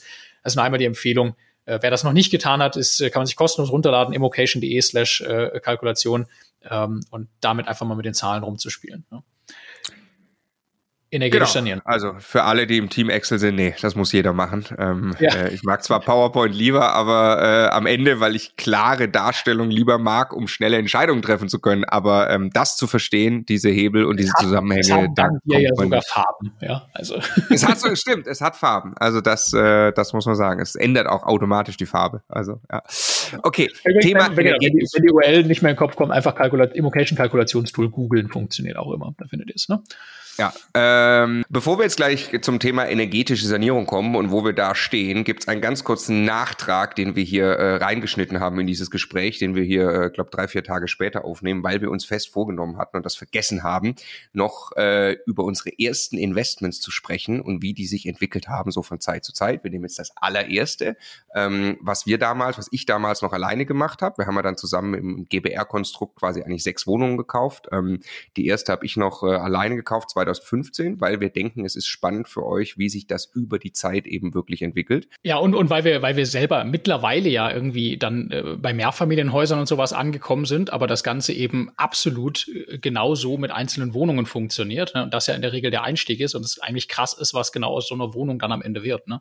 Ja, also ich habe die Zahlen schon so oft gesagt, dass ich die Anfangszahlen tatsächlich sehr gut auswendig kenne und viele von euch das vielleicht auch schon mal gehört haben von dieser allerersten Wohnung. Äh, die hat 58.000 Euro gekostet. Die ist in Ludwigsburg, das ist Speckgürtel von Stuttgart. Ähm, eine wirklich gute Lage, also ich würde mal sagen A bis B, ähm, mit einer extrem hohen Mietnachfrage die äh, ich habe 7000 Euro Eigenkapital äh, einsetzen müssen ähm, und hatte äh, die Wohnung äh, gekauft in einem vermieteten Zustand. Der Mieter ist äh, heute noch drin, äh, wurde teilweise vom Amt unterstützt, ähm, zwischenzeitlich auch nicht mehr. Ähm, habe selber mit dem Mieter, also jetzt haben wir ihn, glaube ich, vor anderthalb Jahren hat das Mietverhältnis unsere Asset Managerin übernommen. Bis dahin habe ich ihn äh, komplett selber betreut, habe da auch viele Erfahrungen gesammelt, war auch durchaus mal gesprächsintensiv. Ähm, wir haben in dieser Wohnung, das ist ein Vier-Parteien-Haus, das ist die Dachgeschosswohnung. Uns gehört mittlerweile noch eine weitere Wohnung auch in dem Haus. Wir haben dann auch zwei von vier Wohnungen besitzend ähm, vorangetrieben, dass eine neue Heizung eingebaut wurde, inklusive Förderung von der KfW. Das ist jetzt auch schon, glaube ich, drei, vier Jahre her oder so, locker. Ja. Ähm, mhm. krass, ja. dass die Wohnung dann ins achte Jahr geht. Ne? Ja. Äh, Wahnsinn. Ja. Ähm, sieht man auch gleich, was das, wie eben, warum, warum wir so große Fans von Immobilien buy and hold langfristig und sagen, jeder sollte kleine Wohnungen zur Altersvorsorge kaufen. Mindestens eine solche, am besten ein paar davon. Warum? Weil ich weiß noch sehr genau, werde ich nie vergessen, meine erste Bankrate 256 Euro im Monat war diese Bankrate. Demgegenüber stand eine Pauschalmiete von 420 Euro. Das ist ein Fresszettel. Ich habe den gerade nochmal angeschaut. Man kann es kaum lesen. Das ist wie auf halb auf einer Serviette im Mietvertrag gemacht, wo einfach so pauschal alles inklusive 420 Euro draufsteht. Das habe ich dann mit dem Mieter sofort nach Kauf aufgedröselt äh, und habe das quasi rausgerechnet. Kaltmiete war dann 350 Euro ähm, gegen eine Bankrate von 256 Euro. Das war natürlich damals ähm, auch schon super, weil in Ludwigsburg so ne, solche Werte äh, sind, sind, sind auf jeden Fall gut. Also es war ein guter Einkauf. Einkauf. Ähm, mittlerweile ist die Miete, haben wir gerade nachgeschaut, bei 476 Euro. Und äh, genau, wie kam es dazu? Äh, über ähm, Mietanpassung, über eine äh, Modernisierung, weil wir ja durch, also da war vorher wirklich Nachtspeicheröfen drin und wir haben dann äh, eine neue Heizung eingebaut ähm, eine Gaszentralheizung, was äh, logischerweise sehr viel besser äh, ne, auch, auch ähm, für den Mieter war. Es war damals auch einvernehmlich im Dialog. Der hat sich richtig gefreut, dass er jetzt plötzlich da richtig heizen kann. Ähm, weil das natürlich unterm Dach und so war im Winter alles auch, auch, auch sehr kalt, äh, hat sich sehr gefreut über die moderne Heizung, hat ähm, äh, auch die Modernisierungsumlage verstanden. Wir haben eine Modernisierungsumlage gemacht, haben danach einen Staffelmietvertrag gemacht, dass wir auf Dauer wissen, dass die, äh, dass die Miete sich weiter anpasst. Wir kriegen also jetzt automatisiert auch weitere Mietanpassungen. Wir sind jetzt eben bei 476 Euro. Du hast gerade ausgerechnet, kurz im Vorgespräch. Ne? 36 Prozent Mietsteigerung ist ordentlich für die Zeit. 36% Mietsteigerung, genau. Und wie du gesagt hast, mit der Staffelmiete passiert das ja dann quasi automatisch. Es steht einfach von vornherein fest, wann in der Zukunft, an welchem Tag die Miete das nächste Mal um wie viel steigt. Der genaue Betrag steht fest, das weiß der Mieter vorher, das wissen wir vorher. Äh, das ist sehr, sehr einfach planbar ähm, und funktioniert in so einer Lage äh, schön in der Nähe von Stuttgart ganz hervorragend. Ne? Ja, und jetzt, das ist, das ist, das ist einfach die Magic über die Zeit, warum? Typischerweise Investoren, mit denen wir sprechen, irgendwie um diesen Zeitraum, ne? Sieben, acht, neun Jahre, dann kommen sie irgendwann aus dem Grinsen nicht mehr raus, in, mit, mit, mit, mit der Buy-and-Hold-Strategie Warum? Weil die Mieten den Bankraten davonlaufen. Wie hoch ist die Bankrate? Nach wie vor 256 Euro. die ändert sich ja nicht. Ähm, der äh, Tilgungsanteil in der Bankrate wird höher, der Zinsanteil wird kleiner, ähm, aber 256 Euro bleibt die monatliche Bankrate. Gegenüber 476 Euro Miete. Das ist natürlich richtig cool, dass das übrig bleibt. Wir haben das damals ja mit sechs kleinen Wohnungen gemacht. Wenn die jetzt alle so in diesem Dreh wären, weiß ich noch, wie wir damals schon gesagt haben, cool, ist unsere Altersvorsorge. Äh, da wissen wir schon mal, hinten raus ist alles gut. Und das ist ja jetzt schon. Also wirklich nennenswert, nennenswert freier Cashflow, ähm, der daraus entstanden ist. Und was ich eben, was jetzt, was jetzt ja viele Leute sagen, ist ähm, äh, zu mir, wenn ich jetzt über Immobilien spreche, auch so, ja, 2015 super Marktphase gewesen, bester Einstiegszeitpunkt und so. Also A, das war bei weitem nicht der beste Einstiegszeitpunkt ähm, und äh, B, haben damals auch schon alle gesagt, es ist ja viel zu teuer und C, ist es komplett irrelevant für Buy and Hold. Weil was ich gerade gesagt habe, hat ja nichts damit zu tun, wenn die Leute sagen, boah, die Immobilienpreise sind super gelaufen. Die Immobilienpreise sind ja den Mieten sogar davon gelaufen. Also die letzte Dekade war die Dekade, in denen die Mietsteigerungen nicht so exorbitant waren. Man spricht jetzt davon, dass die nächste Dekade wahrscheinlich die ist, in denen eigentlich die Mietsteigerungen noch krasser sein müssen. Also es gab ordentlich Mietsteigerungen, überhaupt keine Frage in den letzten Jahren. Davon profitieren wir hier.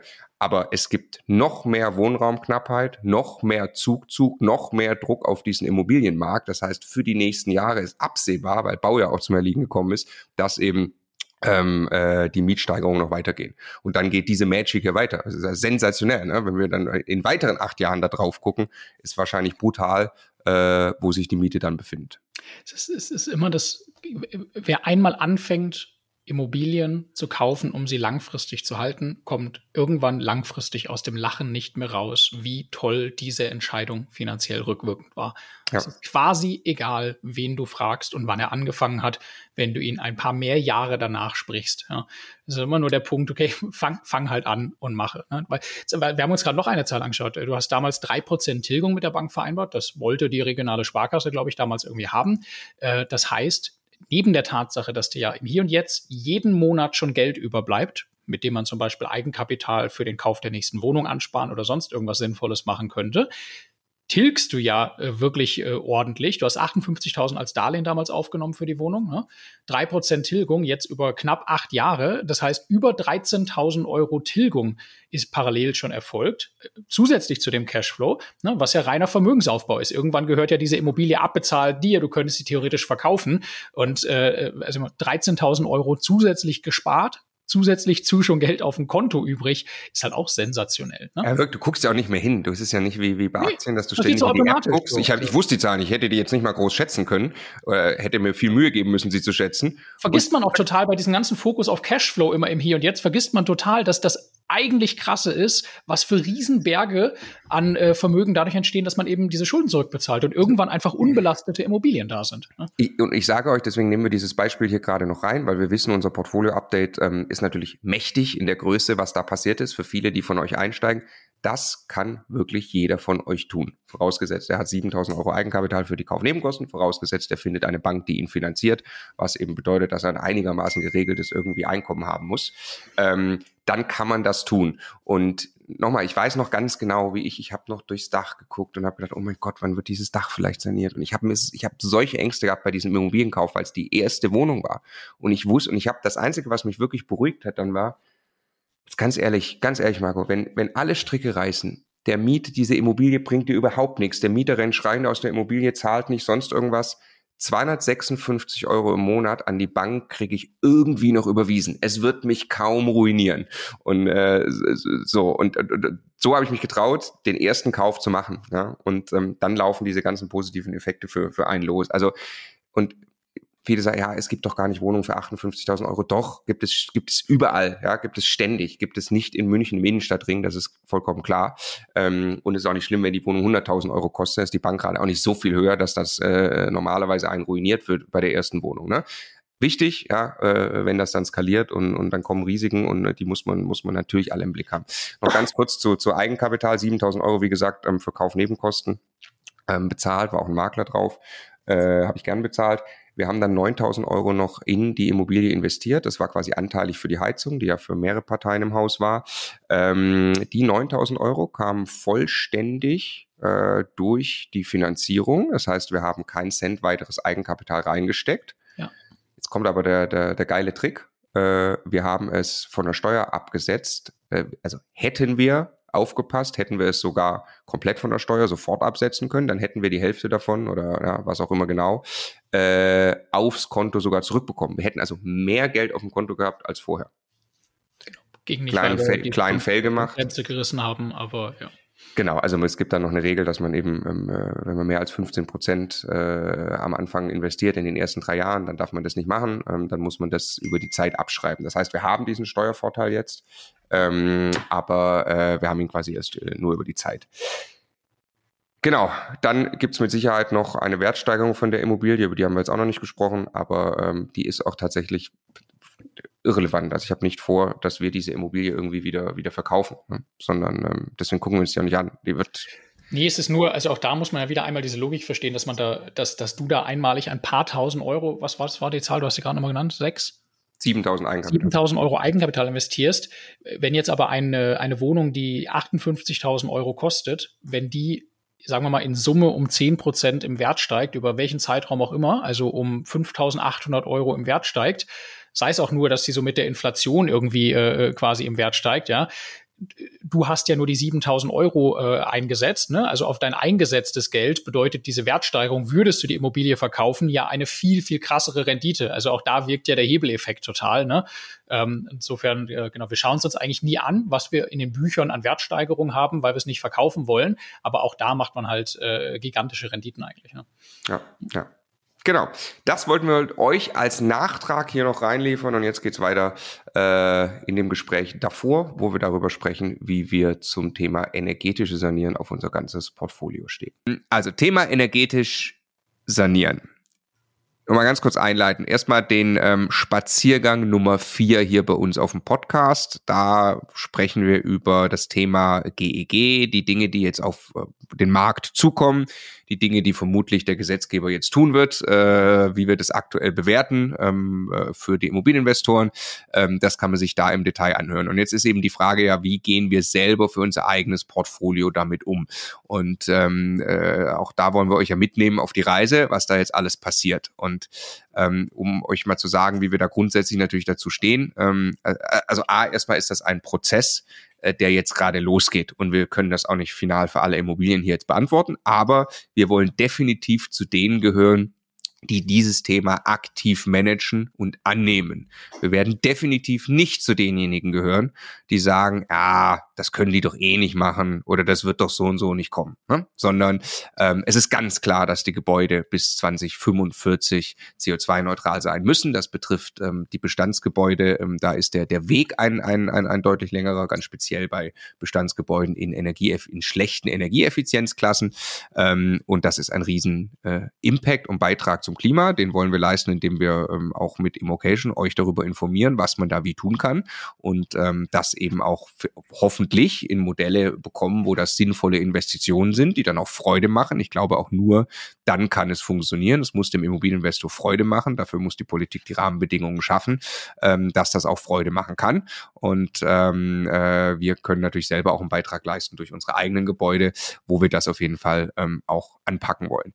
So, wie weit sind wir? Wir haben ähm, wir haben uns getroffen mit Bodo und Martin und haben für den BMMS-Teil den wir euch gerade als drittes erzählt haben, haben wir ein eigenes kleines Assessment gemacht ähm, und wir haben danach bereits ein, äh, ein Auftakt-Call gehabt mit einem Energieberatungsbüro, wenn man so will, die auch mit Wirtschaftlichkeitsbetrachtungen machen, die dann auch wirklich eine Gesamtportfolioanalyse mit uns machen. Heißt also, wir stehen am Anfang. Die Portfolioanalyse beginnt. Wir, wir gucken uns dort drei Häuser an, wo wirklich dann Energieberater rausfahren und einen Sanierungsfahrplan auch erstellen. Ist auch eine tolle Sache, kann ich nur jedem empfehlen, weil wird zu 80 Prozent gefördert. Ne? Das heißt, man zahlt den gar nicht selber diesen Fahrplan, zahlt vielleicht ein paar hundert Euro oder so und dann ähm, kann ein Energieberater für ein Haus einen solchen Fahrplan erstellen. Nochmal, wer von euch Wohnungen hat und ausschließlich in Wohnungen investiert, ist das, was wir da jetzt erzählen, der Job der Hausverwaltung. Ja? Ähm, und aber gerne aktiv nachfragen, sich einbringen und überlegen, ähm, was ist da eigentlich los, wie viele Rücklagen gibt's da eigentlich und wann plant ihr was. Das sind mit Sicherheit clevere Fragen, die man stellen kann. So, und wir haben eben, bevor wir mit dem Energieberatungsbüro, bevor da jetzt überhaupt Sanierungsfahrpläne erstellt werden, haben wir uns nur mal versucht, einen Überblick zu verschaffen. Erstmal fürs BMS-Portfolio. Wir machen das logischerweise dann ähm, für alle vier Partnerschaften und, und, und Gesellschaften, ähm, die wir da haben. Und da haben wir die gerade schon erwähnten Häuser des Nikolaus gezeichnet ähm, und haben quasi äh, ja also ein, ein, ein aus Strichen bestehendes Haus und dann haben wir uns angeguckt, wenn ihr euch vorstellt, oberste Geschossdecke äh, oder Dach, ne, ist klar, welcher Strich das bei dem Haus ist.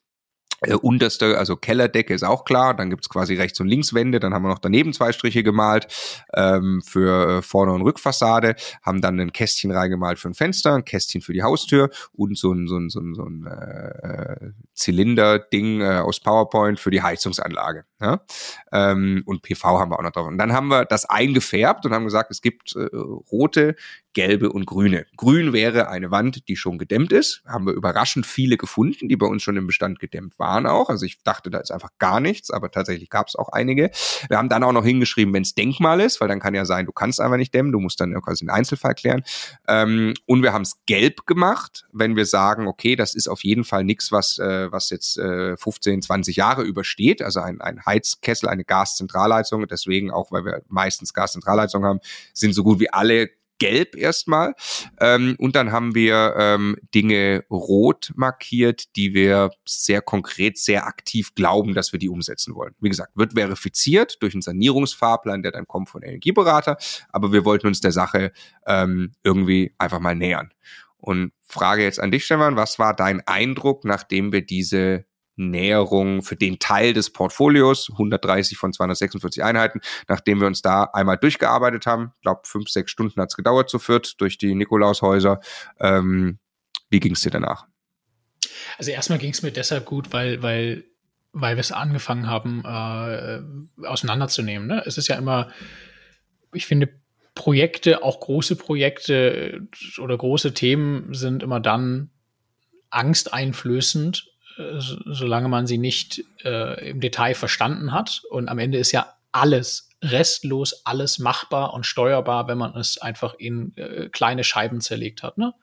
Slice the elephant. Und das ist ein, ein erster guter Schritt gewesen, hier einfach mal, mal wirklich eine Bestandsaufnahme zu machen und äh, zu sehen, also A, es muss überhaupt, es, es muss überhaupt nicht alles gemacht werden, es muss auch überhaupt nicht alles zwingend kurzfristig gemacht werden, aber auch zu sehen, es gibt ganz klar Handlungsbedarf und es geht dann am Ende auch um viel Geld mit Förderung und solchen Sachen und es ist einfach nötig, da jetzt im Detail einzusteigen. Und ich glaube, wir haben auch gemerkt, dass wir an der Oberfläche kratzen, äh, wie ganz, ganz, ganz, ganz viele Immobilieninvestoren, glaube ich, äh, was die korrekte Einschätzung von Kosten angeht, äh, weil also du hörst ja äh, von extrem pauschalen Zahlen wie, äh, ja, also du kannst im Prinzip 500 Euro pro Quadratmeter quasi für jede Immobilie äh, rechnen dafür oder 1000 Euro oder, oder so gut wie gar nichts. Ähm, das hörst du überall und du merkst dann, also es gibt auch nicht die eine Zahl. Ne? Es hängt total davon ab, was das, was das für ein Gebäude ist und was bei dem Gebäude wirklich zu machen ist. Ob die Dinge, die sehr aufwendig und teuer sind, schon gemacht sind und solche Kleinigkeiten wie man muss irgendwie die oberste Geschossdecke dämmen und darüber ist nicht mal mehr bewohnt. Man kann da im Prinzip alles an Dämmmaterial hin, hinflacken, was man will. So, sowas ist einfach noch nicht gemacht das kostet einfach quasi gar kein Geld und andersherum eine äh, umfangreiche denkmalgeschützte Fassade, die eigentlich jetzt äh, inklusive einfach verglaster Fenster, die jetzt eigentlich in Summe mal gemacht werden müssen, ist dann eher die gegenteilige Kategorie oder der erstmalige Einbau einer Gaszentralheizung oder so. Punkt eins. Punkt zwei, wir, wir haben dann ja auch ähm, relativ schnell in den, äh, in den Gesprächen ähm, äh, mit, mit dem Julian, also der ist Energieberater, aber in, in das, was man sich wirklich darunter vorstellt, also ein echter Experte, der ein, ein ganzes Team von Leuten mit einzelnen Fachgebieten hat, der wirklich eine Bestandsaufnahme macht und mit Software und allem drum und dran ernsthaft simuliert, wo dieses Gebäude steht und was man jetzt für Alternativen hat, damit umzugehen. Der auch in Ausschüssen sitzt, der nah an der hat wirklich, der, der hat den Überblick, echt krass, ja. Ja, und da merkst du dann, ja, also das, da gibt's einfach, es gibt einfach ganz, ganz viele Details, die jetzt am Ende entscheidend sind. Äh, auch du kannst wahrscheinlich den Weg auch immer auf verschiedene Arten erreichen. Ne? Du kannst jetzt, vielleicht kannst du drei oder vier weniger komplexe Sachen machen, die denselben Effekt haben wie eine komplexere. Und musst du beides machen? Willst du beides machen? Wo hört dann auch Wirtschaftlichkeit auf? Und der nächste Aspekt ist dann ja, ähm, was kannst du davon möglicherweise äh, gefördert kriegen? Was für eine Preisentwicklung erwartest du bei den Dingen? Ist das jetzt der richtige Zeitpunkt, wo viele Leute vielleicht auf dieses Thema draufspringen oder warten und dann aber Förderung? Was, wo, in welchem Markt kannst du abhängig von den Mieten Modernisierungserhöhungen machen, in welchem Anteil, also das effektiv wieder auf die Mieter umlegen. Also du merkst aber, du machst das auf und, und siehst, okay, das ist einfach vielschichtig und da muss man jetzt eine ganze Zeit lang graben, bis man es wirklich im Detail auseinander hat. Es führt kein Weg daran vorbei, jedes Gebäude sehr, sehr sauber im Detail zu analysieren. Und was dann aber überbleibt, ist dann logischerweise ist das machbar. Also wenn da halt steht für das Gebäude XY, also wir müssen jetzt die Geschossdecke machen, wir müssen irgendwie äh, äh, Keller machen und da muss äh, perspektivisch äh, muss die Vorder- und die Rückseite gedämmt werden. Das ist einfach noch nicht getan. Ja, mein Gott, dann muss man das halt planen und machen. Das ist ja dann auch kein Problem, wenn man sich anguckt, was wir in Summe sonst tun, so, ne? Und ja, so. Mal mit einem guten, mit einem guten Gefühl eigentlich raus, im Sinne von, ja, auf den Weg machen. Ich, ja. ja. ich auch, genau. Also absolut Slice the Elephant und, und, und auf den Weg machen ist genau der Punkt. Ne? Da, da verliert man, glaube ich, einen Großteil des Schreckens, wenn man sich wirklich damit beschäftigt. Und ähm, ja, inhaltlich ähm, und vorweggeschickt, was ich jetzt sage, Moving Target. Wir, das ist unglaublich dynamisch, das Thema. Wir arbeiten uns langsam vor. Ja, kann sein, in einem Monat, in zwei Monaten im Spaziergang ähm, erzählen wir euch noch andere Sachen, weil wir dann die Sanierungsfahrpläne haben. Das ist jetzt auf Basis von eigener erster Einschätzung rausgekommen. Ähm, ist eine Sache, die ich mir gemerkt habe. Dämmung first zumindest bei uns, bei diesem Bestand war das, also gucken auch eine Heizung, die müssen wir sehr konkret machen. Ansonsten ähm, haben wir viele Cases mittlerweile auch gehört und auch bestätigt bekommen. Du kannst echt gute Sprünge machen in den Energieeffizienzklassen durch Dämmung. Und jetzt muss man ein bisschen aussortieren, wogegen muss man denn jetzt erstmal arbeiten. Ja? Und wir gehen eben davon aus, dass in zehn Jahren, 2033, wäre der Worst Case, den die Politik dort im Moment äh, präsentiert, musst du Energieeffizienzklasse D sein dann kriegst du im Worst, Worst, Worst Case ein Vermietungsverbot, wenn du das nicht bist. Ähm, das glaube ich exakt nicht. Das ist dann wahrscheinlich eher so, dass beim Verkauf äh, ne, muss das dann sein oder du hast noch eine Karenzzeit oder wie auch immer. Aber trotzdem, also das alles quasi auf den letzten Drücker zu machen, ist auf jeden Fall schädlich ähm, äh, und lieber Förderungen jetzt mitnehmen, die es noch gibt, die eher auslaufen werden. Das heißt, wir sagen erstmal, okay, wie kommen wir denn in der Energieeffizienzklasse voran? Und da kannst du mit äh, Dämmung, wenn du vorher gar nicht gedämmt bist, kannst du wirklich einige Klassen nach vorne rücken. Das krasse Beispiel Beispiel, was ich gehört habe, ist, glaube ich, von G zu B, wo ich extrem überrascht war, dass das jemand nur mit Dämmung hinzukriegen scheint. Ähm, aber äh, auf jeden Fall macht es Sinn, weil das ist wieder so 80-20, ne? Die sind halt sehr viel einfacher, je nachdem auch, ne, denkt man nicht, äh, ja oder nein, aber umzusetzen. Und ähm, das heißt, die meisten der roten Maßnahmen, die wir gefunden haben, sind äh, Dämmmaßnahmen. Da muss man natürlich fragen, wie ist das denn mit der Heizung? Da kommt ja jetzt nächstes Jahr das äh, Gasheizungsverbot und so. Ne? Also es ist nicht so, dass man nächstes Jahr seine Gasheizung rausrupfen muss, sondern wenn sie kaputt geht und wenn man sie auch nicht mehr, ähm, also man kann sie, man darf sie auch reparieren ähm, und auch dann, wenn man in, in, in schwierigen Situationen ist, kriegt man glaube ich noch einen Aufschub von irgendwie drei Jahren oder wie auch immer. Ne? Ähm, also da da ist auch noch nicht alles ganz klar.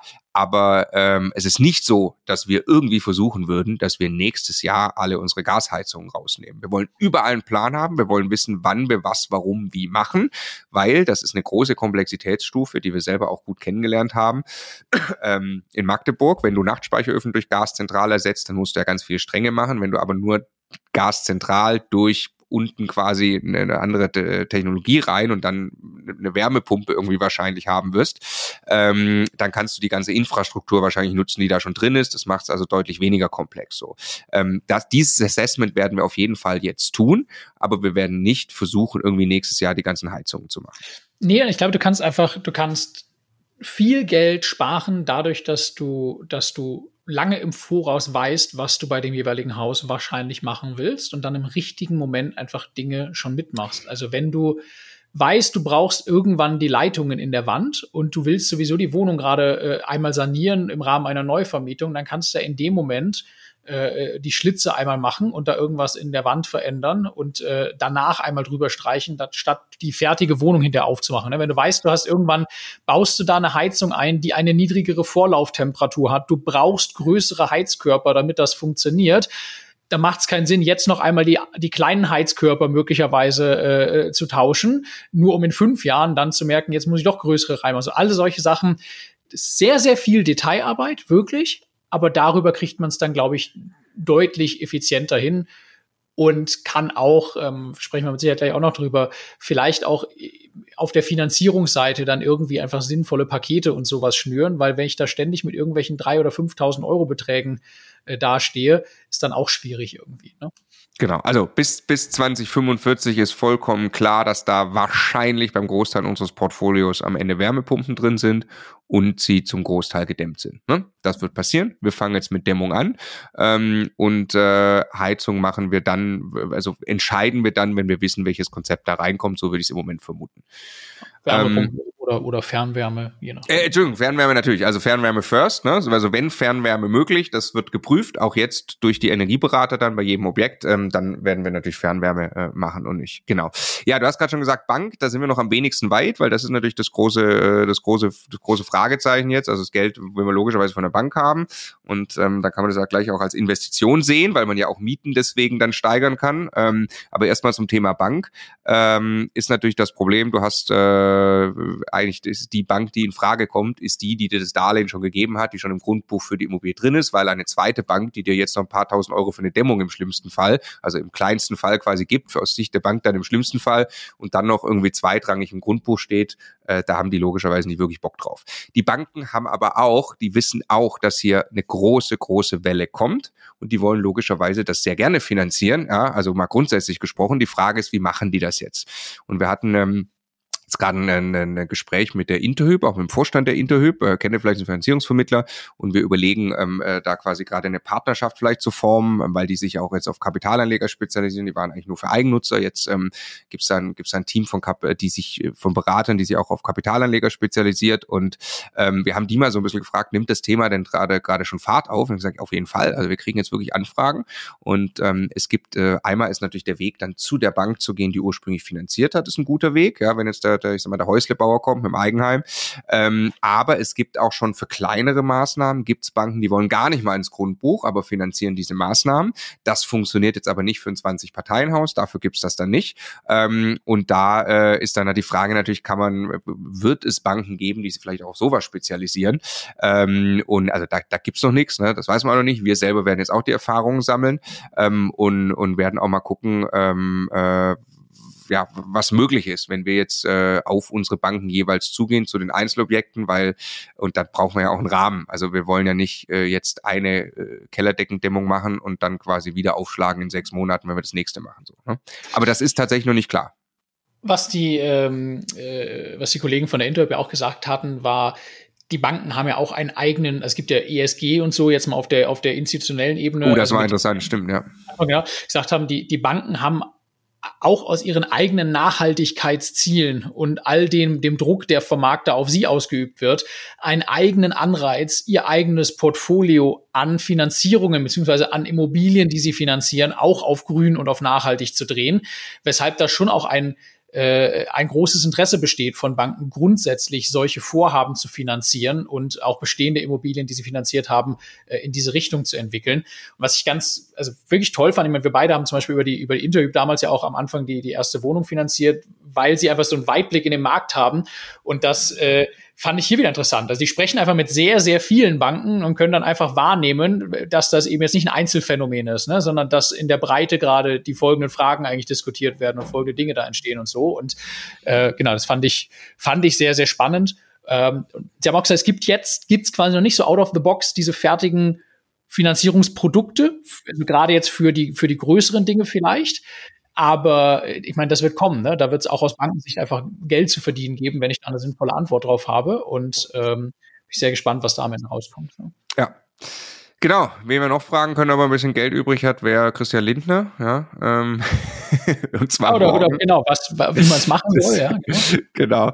Nee, wir, ähm, es tatsächlich freut uns sehr. Wir wurden da eingeladen. Auch äh, da gehen mehrere ähm, äh, Leute auch hin und dürfen mit Christian Lindner sprechen im Finanzministerium. Ähm, und wir werden dann morgen da sein, wenn ihr dieses Gespräch hier hört, waren wir schon da äh, und werden genau äh, diese Frage natürlich auch stellen, wie wo, wo kann das Geld herkommen? Ne? Also was was was was ja klar ist, was was nicht funktioniert im großen Gesamtkontext. Ähm, ähm, du kannst nicht sagen, ihr müsst das Geld de facto investieren, ihr dürft dafür keine Mieten anheben, weil es irgendwie einen Mietendeckel gibt.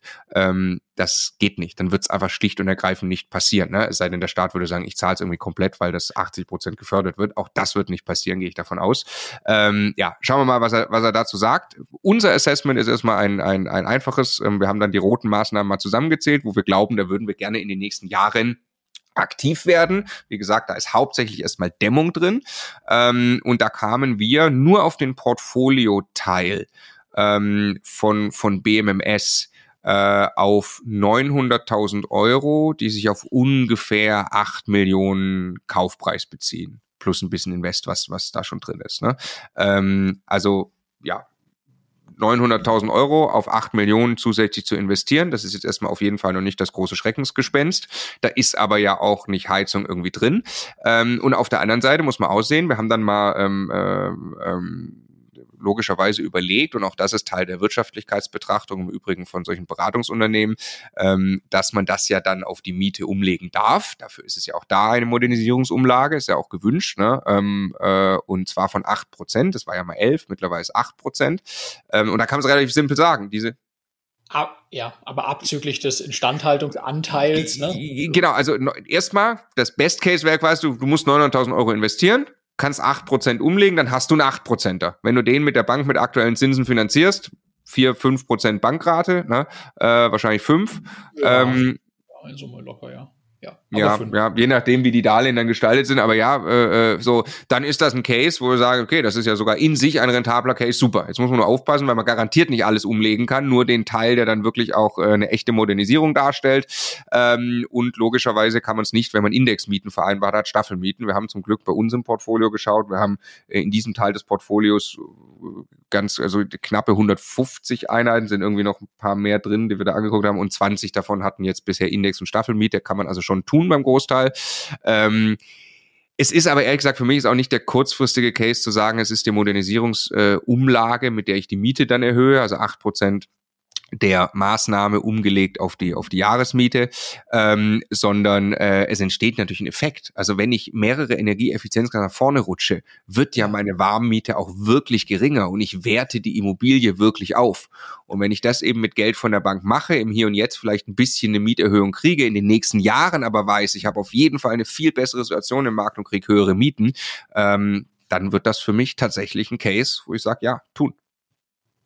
Ja, die Frage, die ich mir eingestellen muss, ist, ist, was ist das Mietniveau, das ich für fertig energetisch sanierten oder, oder, gut energetisch sanierten Wohnraum nachhaltig erwarten darf, unabhängig von irgendwelchen Instrumenten wie Modernisierung, Modernisierungserhöhung oder ähnlichem. Ne? Also ich habe die Wohnung leer und ein neuer Mieter zieht ein. Was bekomme ich jetzt an Miete, wenn die Wohnung ja. wirklich saniert ist, mit niedrigeren Heizkosten?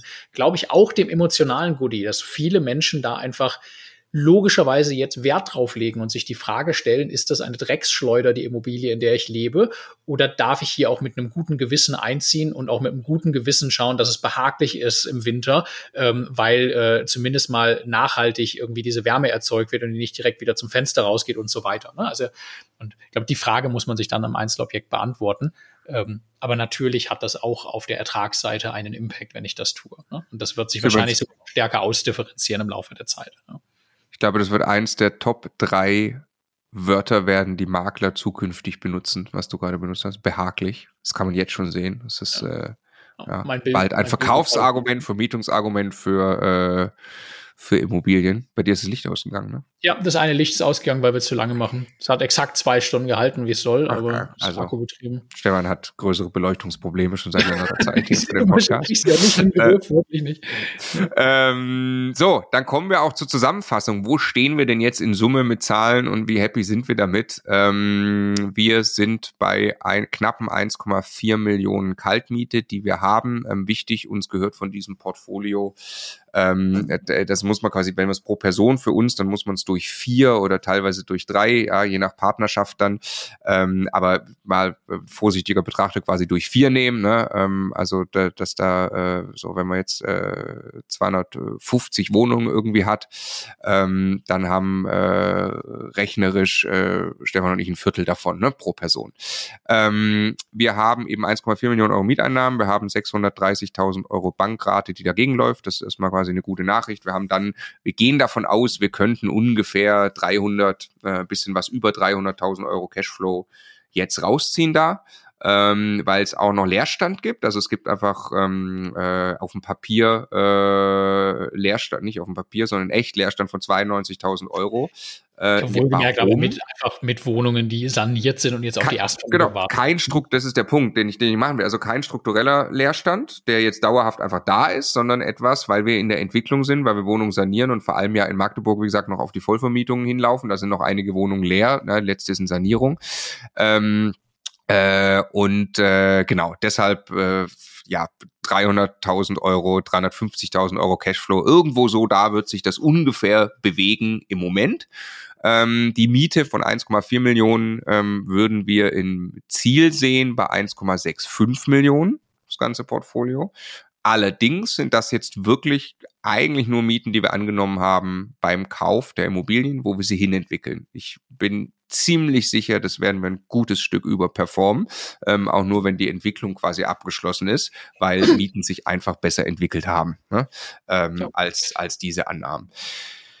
Genau, und dann ergibt sich irgendwann ein Soll Cashflow aus diesem Portfolio von 650.000 Euro. Ähm, wann ist der erreicht? Das nimmt jetzt, glaube ich, so eine Kurve an. Also wir sind noch mitten im, im Hockeystick, wo die Entwicklung, die flacht dann ab, genau, ähm, weil du irgendwann die letzten zehn Prozent Entwicklung quasi, ne, also da, ja, Mieter leben da einfach irgendwie sehr lange, du kannst vielleicht das eine Haus ist unwirtschaftlich, ist jetzt anzupacken, das lässt du so, wie es ist und so, ähm, aber den Großteil dieses, dieses Weges, ähm, bin ich sicher, werden wir in den nächsten ein, zwei Jahren noch gehen.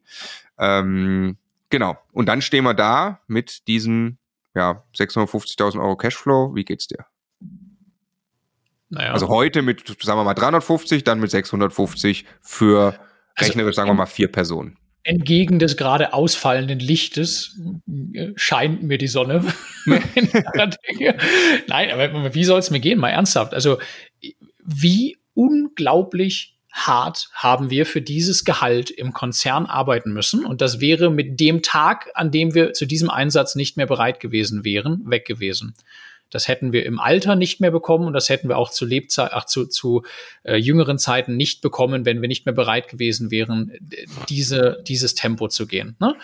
Und jetzt zu wissen, dass ein solcher Betrag jedes Jahr für immer und ewig mit ja noch dem Effekt, dass irgendwann die Darlehen wegfallen und das sprunghaft noch mal substanziell mehr wird und das inflationsgeschützt ist, weil Mieten und auch die Werte von Immobilien mittel- bis langfristig mit der Inflation steigen, ja, einfach zur Verfügung steht, ohne dass wir dafür aktiv arbeiten müssen. Also ja, Immobilien, auch wenn sie fertig entwickelt sind, verursachen Arbeit. Aber bei den Zahlen kann man sich vorstellen, dass man sich problemlos neben der Verwaltung, die da ja auch schon mit drin ist in der Kalkulation, ja nochmal ein kleines bisschen Unterstützung unternehmerisch hier und da gönnen darf, damit man sich mit den vielen Details wirklich nicht auseinandersetzen muss. Jetzt haben wir das auch noch in einem Co-Investment-Modell mit Bodo und Martin gemacht, dann auch irgendwann ein bisschen eine gemeinsame Aufgabe, das in diese Strukturen dann zu überführen und sowas. Aber also sensationell, ne? Das ist einfach, der Haken an das Thema finanzielle Unabhängigkeit von meiner Arbeitskraft mit extrem viel Freiraum, den das im Leben bedeutet. Und das finde ich, äh, ist jede Mühe wert, die das am Ende, wenn man es mal ehrlich nimmt, ja auch dann nur ein paar Jahre lang eigentlich gekostet hat, weil da ist man nach fünf, sechs, sieben Jahren wahrscheinlich wirklich in einer Art Steady-State-Modus dann, dann angekommen. Und also, ich meine, das investiert man möglicherweise sonst für ein Studium äh, oder für ein bis zwei Karriereschritte, aber nicht, um dann das Gehalt für immer und ewig zu bekommen, ohne dass man dafür noch arbeiten muss. Ne? Also ich bin mal wieder und noch immer äh, total begeistert von dem, was man, was man machen kann mit Immobilien. Ja. Wirklich ganz persönlich für uns einfach nur froh, dass wir das getan haben, dass wir uns das zusätzlich zu Unternehmertum, zusätzlich zu, zu Family und allem auch noch irgendwie äh, mit drauf geschafft haben. Fühle mich auch total wohl damit, dass wir das in Partnerschaften machen und das am Ende dann teilen und sowas, weil äh, logischerweise will man das nicht hergeben, wenn man es mal immer hat. Ja. ja. Der Struggle ist härter als gedacht. Es dauert länger als gedacht, aber es ist am Ende scheißegal, ob es drei oder fünf Jahre dauert. Ähm, für dieses unfassbar geniale Ziel, ähm, dass du dann echt diesen freien Cashflow hast, sich weiter abbezahlt, Vermögenswerte steigen, Wahnsinn, ne? Und, und alles für dich im Prinzip dann spielt. Ähm, genau. Also wir können nur jeden ermutigen, der sich auf eine Reise machen möchte, sich ein Immobilienportfolio aufzubauen, das zu tun. Ähm, es muss nicht diese Größenordnung sein, es kann viel größer sein. Ähm, es kann aber auch, äh, es kann aber auch viel kleiner. Ja, ähm, man, man, so das ist, wenn du andere Geschichten hörst, gibt da Leute, die machen da einfach in kurzer Zeit tausend Einheiten. Gibt's auch, ne, die dann unternehmerisch das nochmal vielleicht anders anpacken oder so ähm, und und da richtig viel, äh, richtig viel machen. Also ähm, äh, ja, also klar, seid euch bewusst, was das, was hinter solchen Zahlen an an Menge an Arbeit steht, ist logischerweise gewaltig.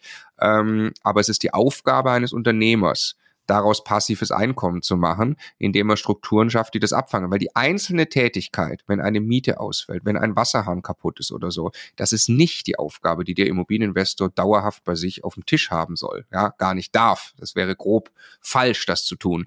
Ähm, sondern er muss halt am Ende wirklich der Investor sein und muss die Strukturen haben, die sowas, äh, sowas hinkriegen. Und ich auch immer, wenn Leute ähm, äh, immer sagen, passives Einkommen, haha, ne, und, und ist ja nicht passiv. Und dann werden Bilder von kaputten Toiletten gepostet oder irgendwas so. Ja, sorry, da hast du, hast du halt den nächsten Schritt noch nicht gemacht, ne? Also musst du Strukturen aufbauen, die funktionieren. Und wir, wir strugglen auch wieder mit Verwaltung, strugglen wir ganz krass und machen da jetzt eine Art Insourcing-Move und müssen das wieder hinkriegen. Aber das ist halt die Challenge, die man hat. Und wenn man das aber, das ist ein klarer Projektcharakter über ein paar Jahre, und dann habe ich diesen Apparat da stehen äh, und dann bin ich halt auch fertig. Und es ist also jetzt schon in vielen Gesprächen, die wir privat fühlen, äh, führen, ist das ja klar, dass Leute da drauf schauen und sagen, boah, das ist aber, wenn es fertig ist, ist das ziemlich geil, weil meine Perspektive ist einfach weiter in meinem persönlichen Hamsterrad zu rennen. Ne? Und du hast ja all diesen Spielraum du kannst ja nichts machen. Also du, du kannst ja nicht Strukturen schaffen in deinem Job typischerweise, indem du dir dann dann unterstützt witzig, ja. Also jemand, der für dich in die Calls geht, auf den du keinen Bock mehr hast, jemand, jemand, der, jemand, der vielleicht die, die Abendtermine abfängt und die Arbeit, auf die du eher, eher weniger Lust hast für dich. Und, und hier ist es halt, du, du kannst es ja alles genauso aufsetzen, wie sich's für dich persönlich anfühlt. Die Dinge, an denen du Freude hast oder wo du vielleicht auch ein Talent oder sowas hast, da bist du näher dran. Andere Sachen, da holst du dir Unterstützung. Und äh, in jedem Fall ist, also ich, was ich auch mal ein ganz tolles Beispiel finde, ist, jeder, der sich aus einem ganz normalen Konzernjob kommend oder einem Unternehmertumsjob kommend mal überlegt hat, er würde gern mal sechs Monate um die Welt reisen. Also bei mir hätte das früher geheißen, über Jahre hinweg auf ein Sabbatical hinzuarbeiten und sinngemäß jeden Gefallen einzufordern, den ich von dieser Organisation irgendwie zugestanden kriege, um das einmal machen zu können. Ne?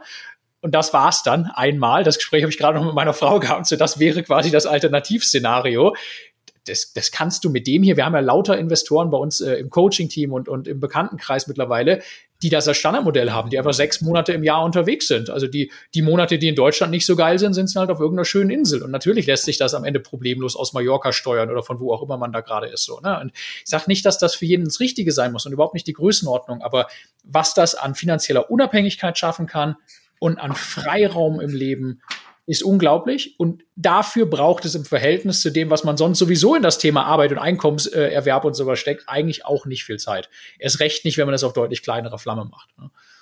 Also, das ist ein Arsch voll Arbeit, aber das ist am Ende bei so einer Dimension und das ist das Unternehmertum und da geht es darum, das zu automatisieren. Wir sind große Fans davon, weil das, was dann mittel- und langfristig passiert an Mechanismen, ist einfach großartig.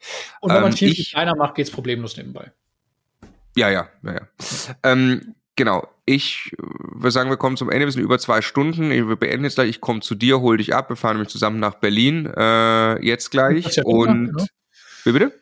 Zum Christian Lindner. Zum Christian Lindner, genau. Äh, also ja, ich, äh, ja, von wir sind da einer von vielen. Ne? Ähm, äh, also unsere Privataudienz ist, glaube ich, 10 bis 20 Minuten. Ähm, aber ich freue mich. Er war ja schon mal bei uns. Aber immerhin, wir dürfen gleich, wir machen gleich noch ein bisschen Sparring, welche Fragen wir wirklich interessant finden. Genau. Ist dann schon genau. cool. Also. Ja, ja, also, ja, ja. Also er war ja mal bei uns äh, noch, noch vor quasi offizieller Ministerzeit. Ich hätte nicht gedacht, dass wir da nochmal Zeit kriegen, jetzt wo er wirklich Minister ist in so einem Amt.